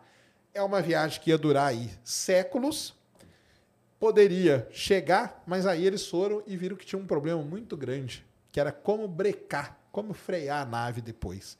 Então, muito provavelmente a gente mandaria, ela só passaria pelo próximo abezinho. É, aí o Stephen Hawking morreu e eu não sei como que ficou está, o, o Breakthrough Starshot. O Breakthrough Listen continua, tá? O pessoal tenta ouvir aí civilizações. É, Gadonsky, man, é no Insta. Como fazem a espectroscopia se a luz do exoplaneta chega bem tênue no telescópio? Ah, então nós já explicamos ali, né? Porque na verdade a gente não vê a luz do exoplaneta, tá, cara? A gente vê a luz da estrela passando na atmosfera. Então, quando a luz passa na atmosfera, ela sofre o efeito daquelas moléculas que estão ali. Quando a gente decompõe a luz aqui na Terra, no espectrógrafo, aparecem as linhas de absorção vindas da luz da estrela, não do planeta, da luz da estrela que passou pela atmosfera. Tá? Uh, o Guilherme fala sacan... sacana. Isso. Como se descobre uma lua em um exoplaneta? As famosas exoluas, né? Que a gente tem falado aí, mas até agora não tem nenhuma confirmada, né? Só candidatas. Só candidata. É muito de. Cara, se descobrir exoplaneta é difícil, descobrir uma exolua é mais difícil ainda. O pessoal tenta usar aquele método que eu falei lá da microlente gravitacional, e aí eles têm um dentinho ali no gráfico, que é o exoplaneta, e um pequeno variaçãozinha que seria a exolua. Aliás, um outro fator muito importante para a vida é ter uma lua e grande igual a nossa. Então, por isso que continuamos só nós no universo. O Plutão tem uma lua grandona, hein? Plutão tem, mas aí Plutão não tem as outras coisas, então... Infelizmente, tadinho. É assim, assim vai. Natan Rodovalho mandou vintão. Boa noite, salve. O que são e quais são as bioassinaturas? Como elas estão de... como elas são detectadas? Como elas são detectadas? Por espectroscopia, como nós falamos aqui. O que são? São gases que a gente tem a certeza que foram gases gerados por uma fonte biológica. Então, por exemplo, metano, ozônio, oxigênio, dióxido de carbono, água, vapor d'água e uma combinação entre esses gases, tá?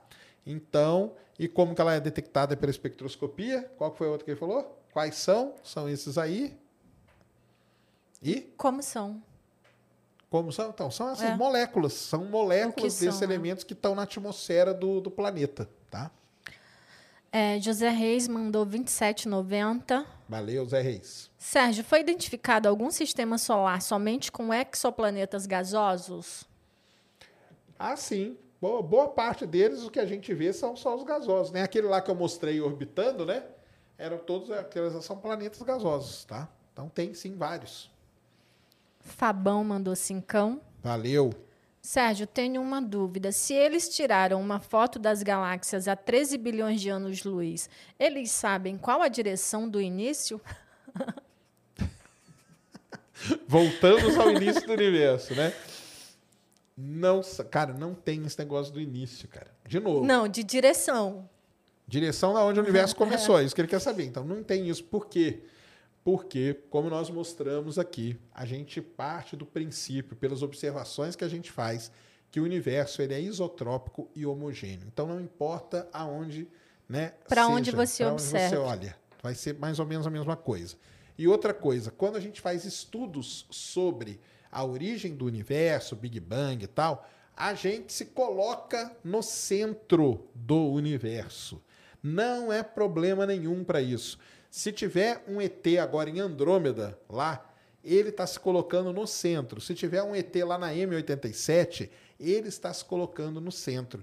Então, por conta desse princípio. Então, ele olhou para aquela direção do céu ali, ele viu aquilo. Se ele vai para outra, ele vai ver algo parecido. Lógico que não vai ser igual, mas vai- vão ser outras galáxias, mas vai ser algo parecido. Agora, não tem, ah, o universo começou ali, ó, naquele ponto. Isso não existe, tá? cara? É, Fábio Lira. Esse eu faço questão de ler, porque Ah, ele é? foi lá no Twitter reclamar que eu não li da outra vez. Ah, é? É. Ah, então tá. Fábio Lira. E eu respondi que eu não li porque eu não tinha visto, tá, Fábio? Mandou cincão. Chama o físico David Barg. Olha eu de novo. Ah, sim, todo mundo pede para chamar ele, né? Vamos chamar, vamos entrar em contato com ele, sim. Pronto, Fábio. Dessa vez eu li sua pergunta, viu? Quer dizer, seu comentário. Lucas Assunção mandou cincão. Parabéns, Sérgio, pelo trabalho maravilhoso. Valeu. Bruno Souza mandou cincão. É o Brunão? Não, é outro Bruno Souza? É, se a Lua não fosse travada com a Terra, viríamos a rotação dela? Sim, exatamente. Lembrando, tá, que a Lua tem um movimento que ela faz isso aqui, ó, chama libração. A gente consegue ver um pedaço, a gente não vê 50% da Lua, não, a gente vê 53%, porque ela faz esse movimento aqui. Então, de vez em quando ela mostra um pedacinho do outro lado pra gente, tá? Mas se ela tivesse, se ela não fosse, a gente veria. Bonito mandou doisão. Não vou falar o primeiro nome que eu entendi, tá? É, passando só para dizer que o podcast é show. William Potter mandou 22, 22. 22, 22? Opa! Teve o 13, É, 13. TV 1313 tá aí, democracia, né, cara? Aliás, um cara escreveu no meu canal outro dia na live, vou só fazer uma defesa aqui, ó. Outro dia na live eu falei brincando, que eu falo sempre que a democracia é uma coisa que não deu certo.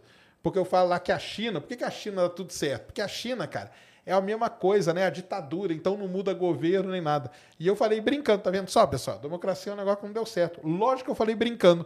Um cara foi lá e falou: estou tirando a inscrição no meu canal, democracia não deu certo. Esse ditador aí. Cara, é brincadeira, cara. Eu falo de brincadeira isso. Há muitos anos, na verdade. Tem que ter cuidado com as brincadeiras. É, tem que ter. Hoje não pode brincar com nada. Mas fala aí, 22, 22. É, boa noite, pessoal. Serjão, ah, manda um feliz aniversário para minha esposa Joyce Martins. Joyce, feliz aniversário. Parabéns. Ela adora observar as estrelas e a lua. E qual seria o telescópio amador bom para ela ganhar de presente? Abraços. Aí, ó, Celestron, né? Um Celestron aí, ó. É... Telescópio, né? Seguindo aí os conselhos. Quanto maior, melhor, tá? Quanto ma... Compre o maior que o seu dinheiro puder comprar. Mas a gente sempre indica o Celestron aí de 60. Esse aqui, né? Net? É, isso. Esse aqui, ó, de 60 milímetros, tá? Vai lá em celestron.com.br, tá? E lá você tem os telescópios. Aqui é daqui do Brasil, o Alexandre aqui. Ele entrega tudo bonitinho, sem problema nenhum. Então vá lá, tá? Mandar mensagem para ele no Insta, arroba Celestron Brasil, ele responde também, dá dicas e até te ajuda. Te ajuda a escolher o melhor. Exato. Tá? Então siga ele aí, ó. Arroba Celestron Brasil. É o Alexandre, já esteve aqui com a gente. E vai lá, compre um Celestron para ela, que ela vai ficar muito feliz. É, Samuel mandou cincão. Salve, Serjão e Ned.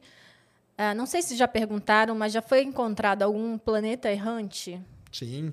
Então, planeta errante é o termo que a gente não usa. Mas sim, são os rogue planets são os planetas que ficam vagando por aí, tá? É, por que, que a gente não usa planeta errante, cara? Porque planeta já quer dizer errante. Então, quando você fala planeta errante, você está falando errante, errante, tá? Mas é isso aí mesmo. Léo Loas mandou dezão. Valeu. Como anda o projeto do Louvoir e qual o tamanho mais ou menos de um telescópio terrestre ou espacial para conseguir ver o exoplaneta mais próximo? Com uma resolução parecida com a imagem do Hubble e Plutão? Jamais. Isso aí nem. Primeiro, cara, porque o próximo ABzinho, que é o mais próximo, ele é muito pequeno, tá? Ele está escondido ali no brilho da estrela. Então não, não, vamos conseguir ver ele, tá? Não vamos. Outra coisa, né? O próximo ABzinho não transita a estrela. A gente descobriu ele por velocidade radial. Lembrem-se disso. Ah, não sabe nem onde, onde ele está ali. Então vai ser muito difícil de ver esse, esse não importa, cara. O maior telescópio da Terra daqui a alguns anos vai ser o ELT, 39 metros. Muito provavelmente ele não vai ver também. Talvez ele detecte outros planetas ali por outras técnicas, tá? O Louvoir, Louvoir, né, que o pessoal fala, é, tá aí, né? O pessoal tá fazendo. Agora que o James Webb deu certo, que se desdobrou e tudo, deu mais força para esse projeto, mas é um projeto muito lá para frente ainda. Tem muita água para rolar. É, Marv mandou cincão. Exoplaneta seria pontos com quais probabilidade de existir vida extraterrestre? E o Mundial do Palmeiras, será que está lá? Por enquanto, o Mundial do Palmeiras está tá distante. Se bem que, né, indo para semi, né? Fica mais pro. Eu, fico, eu começo a ficar com medo. Já dá. Já dá um frio na espinha. Mas não vai acontecer, não. Aliás, amanhã tem Corinthians e Palmeiras, vamos ver o que acontece, né? É eu tô assim, meio chateado. É bom que descubra a vida em algum lugar para ofuscar, ofuscar caso aconteça, né? Exatamente, né? caso aconteça desastre. Isso aí seria um desastre para a humanidade. Agora, ele falou do pontos de probabilidade, sim, né? A gente encontrar a vida teria que ser num. Só falta o pessoal falar que é a vida vagando aí pelo universo também, né? Aí já é sacanagem demais. Então seriam sim exoplanetas, cara. Matheus Andrade mandou cincão. Sérgio, o que aconteceria se ocorresse um ataque nuclear na Lua? Ataque Nuke Moon? Né? Jogar bomba atômica na Lua? Cara, seria uma tristeza muito grande, né? Porque ia acabar com muita coisa ali na Lua. Agora, destruir a Lua, tirar ela de órbita, essas coisas, já, cara, é muito difícil você mexer com um objeto desse, tá? A força é muito, muito grande. Agora, você iria destruir muita coisa ali na Lua, né? Então, por isso que existe o tratado aí da Lua. Leandro MF mandou dezão não seria impossível a colonização de outro planeta e seu ecossistema diferente, vírus e bactérias? Filmes de invasão alienígena não são ridículos, pois para que recursos, para que recursos uh, são abundantes no espaço? Cara, eu não acho ridículo, não. Eu gosto de filme, entendeu? É legal pra caramba. Agora, eles partem de um outro princípio, né? Que o que, que eles partem do princípio que tudo que a gente tem aqui na Terra é replicado aí pelo universo em todo lugar. Quem acredita em vida inteligente em outros planetas, em outro lugar do universo, parte desse princípio, que é pegar isso aqui, que a gente conhece, e sair replicando aos montes por aí, que o pessoal fala, ah, já que o universo é infinito, você acha que só tem a Terra? Não, vai ter um monte espalhado por aí. Aí eles mudam um pouquinho o ser extraterrestre, porque, lógico, né, a condição ali vai ser um pouco diferente. Agora, o problema é a, a viagem, né? Deles de lá até aqui.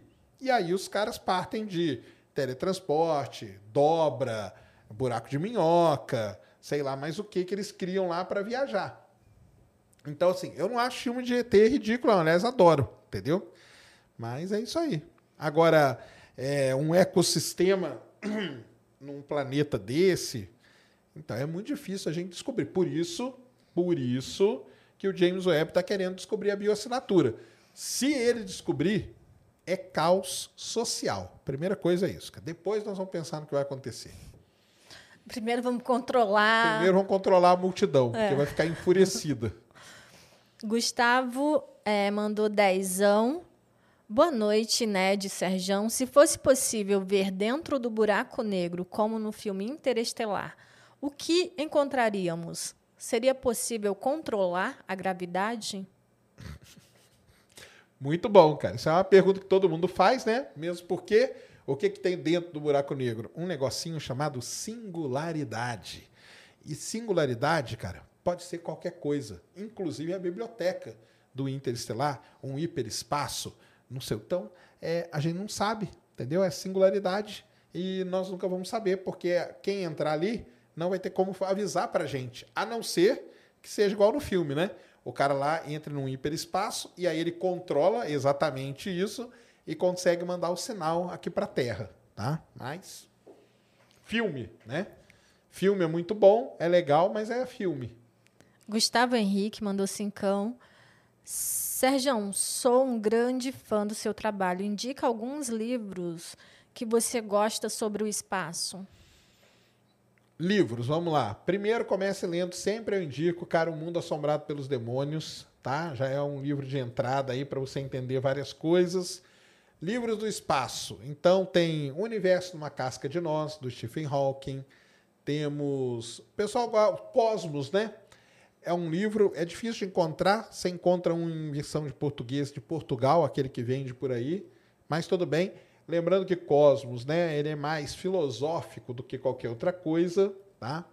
Mas então, o universo uma casca de nós, você tem lá uma breve história do tempo que é, é assim, o começo dele é tranquilo. Depois ele fica muito complicado, tá? Mas também é um livro bom de ler, leia, vale a pena. É, tem os livros lá de um cara chamado Brian Greene, qualquer um deles, tá? É muito legal ele tem o Realidade Oculta, ele tem o Tecido do Cosmos, ele tem o, o Universo Elegante, são livros muito legais, então qualquer um desses aí, cara. E depois tem vários livros específicos, né? Pra galera que gosta de planeta, pra galera que gosta de galáxia, estrela. Aí a astronomia, ela começa a se destrinchar nessas de exoplanetas, tem vários e vários livros, né? Tem as ramificações, tem né? Tem as ramificações, as áreas aí. E aí, quanto tempo, Janete? Temos aí. Quanto tempo aí, Molis? Opa! Alisson e aí, vamos indo para os finais? Vamos. Ah. Alisson Alberto Elias mandou cincão. Sacane Ned, parabéns por mais um episódio. Sugestão de telescópio de entrada que permita visualizar planetas ou estrelas maiores. Abraços. Aí, ó. Celestron 60. Celestron 60 milímetros. Online celestron.com.br, tá? E você vai ver lá, tem um, um 60 milímetros é, refrator, que é esse aqui, você vai ver muito bem a Lua com ele, você vai ver Júpiter e as suas luazinhas, você vai ver o anel de Saturno pequenininho, mas vai dar para ver. Você vai poder apontar ele para o Sol e projetar o Sol na parede e ver as manchas solares. Então dá, já é um de entrada para você começar a gostar do tema aí. Daniel Marinho mandou cincão. Sérgio Inédito, tudo bem com vocês? E o Pedrão Luz virá no próximo eclipse solar? Vamos ver, né? Adriano mandou cincão, dúvida, dúvida básica. Se o universo está se expandindo em todas as direções, o que explica a colisão entre galáxias? Por exemplo, entre Andrômeda e a Via Láctea. Muito bom. Nós respondemos essa pergunta lá no episódio de Big Bang, mas já que você mandou um super chat, né? Isso. Responderemos de novo. É o seguinte, cara. É... A colisão de galáxias ela existe porque a expansão do universo ela só é verificada em distâncias cosmológicas que a gente fala, ou seja, quando a energia escura vence a batalha contra a gravidade. Quando você está num grupo de galáxias, como é o caso de Andrômeda e Via Láctea, como é o caso de aglomerados de galáxia, ali dentro, quem vence a guerra é a gravidade. Então, naquele sistema ali, as galáxias podem uma bater na outra, uma passar perto da outra, uma se afastar da outra, depois voltar e passar perto. Pode acontecer qualquer coisa. Agora, entre um aglomerado e outro, ou entre um superaglomerado e outro, aí a gente já está tratando de distâncias cosmológicas. E aí, quem vence sempre é a energia escura. E aí você não tem essas colisões. Beleza? João Paulo Magno mandou assim: Cão, boa noite a todos. Minha pergunta é: não seria mais prudente investir em formas de preservar a vida no espaço, como a interestelar, que em foguetes? É, aparentemente seria, né? Mas digamos que o foguete também gera muita tecnologia que pode ajudar depois a você preservar a vida no espaço. A VS Station mandou assim, cão. Sérgio, se encontrarmos vida em uma estrela a bilhões de anos-luz, isso significa que não exista mais vida lá, já que estamos vendo um passado distante? Não sei, né, cara? Aí não sei, porque é, a vida aqui na Terra, né? Tá, porque a vida aqui na Terra, 400 milhões ali, né? Começou no Cambriano, aquela coisa toda, né? É, então, né? Bilhões de anos, se você detectar, quer dizer que ela teve vida bilhões de anos atrás. Hoje, provavelmente, não tem. Mas isso foi igual a nossa, né? E se for diferente? Uh, Eric Gomes mandou 1313. Sérgio, parabéns pelo excelente conteúdo. Será que a missão Europa Clipper chega ainda nessa década? A previsão para 2030 parece. Consegue Não fazer Consegue fazer um vídeo com informações atualizadas? Vou, vou fazer sim. Eu já fiz, né? Já falei da Europa Clipper, cara. Acho que tá para 2027 que ela chega lá, uma coisa assim. Chega antes dessa década, sim. Ela é uma das missões aí principais da que a NASA está mais investindo aí. A última do Saulo de Souza Lima, 2790. Sérgio, como seria a singularidade? Difícil aceitar toda a matéria contida num ponto minúsculo. Cara, é aí como seria a singularidade? Ninguém sabe, entendeu? Não tem como. Singularidade é onde Deus fez a divisão por zero, cara, entendeu? Então não dá para saber, não dá para, nunca vamos saber, entendeu? É isso, Ned? É isso. Tranquilo? Tranquilo. Pessoal gostou? Gostou. Gostaram aí do episódio? Semana que vem vamos fazer um de Marte, hein? Semana que vem, aliás, vai acontecer um negócio muito legal, né? Vamos dar spoiler aqui. Terça-feira vai vir um flautista, né? Que é muito legal, ele mexe com o negócio de astronomia e tal. É, na quinta nós vamos ter, na quarta a gente não sabe ainda não, mas na quinta nós vamos ter perguntas sobre Marte e na sexta-feira ah, isso eu não sei se pode falar, que na sexta. Pode falar? Será, Mulano? Não. Não? Não. Então tá, então fiquem aí e vão descobrir o que vai Fique acontecer. Fique na expectativa. Sexta-feira Sexta que vem, vocês, vocês não vão nem ah, acreditar. Vocês não vão nem acreditar no que vai acontecer. É. Aconteceu um negócio aí impressionante. Mas é isso então, galera. Muito obrigado aí, Ned. Deixa aí seus contatos, suas redes, seus. Tô vendo aqui o comentário do pessoal. Boa noite, queridos humanos. Arroba Ned Oliveira 1 no Twitter, no Instagram. Sigam o Ciência Sem Fim no Instagram também, tá? Algumas das perguntas que foram feitas aqui foram as que foram coletadas lá do Instagram. Então, sigam o Ciência Sem Fim também no Instagram, tá bom? Isso aí. Sigam o Ciência Sem Fim. Quando a gente faz programa, né? Isso aí que a Ned falou. Quando a gente faz esse tipo de programa, de tarde a gente coloca uma caixinha lá. Então sigam para você pôr sua pergunta lá também. Beleza? Muito obrigado. Deixem seu like, se inscrevam no canal. É... E votem no. E votem no Vintage Culture. É. Vão lá votar na DJ Mag. DJ Mag é a revista de, de música eletrônica que está fazendo aí essa eleição. Né, os 100 melhores DJs do mundo. Votem no Vintage Culture. Como eu falei no começo, um cara que fez o show na Marginal Pinheiros é um cara fodástico. Então o link, lá. O link está na descrição e a gente conta com o apoio de vocês para votar nele. O cara é muito bom. Isso aí. Votem lá e compartilhem que você votou. Vote no Vintage. A hashtag. Tá? A hashtag Vote no Vintage para ver se ele ganha esse ano aí. Beleza? Muito obrigado a todos. Deu aí, Mulambo? Deu demais. Deu demais. então tá bom. Um grande abraço. Fomos.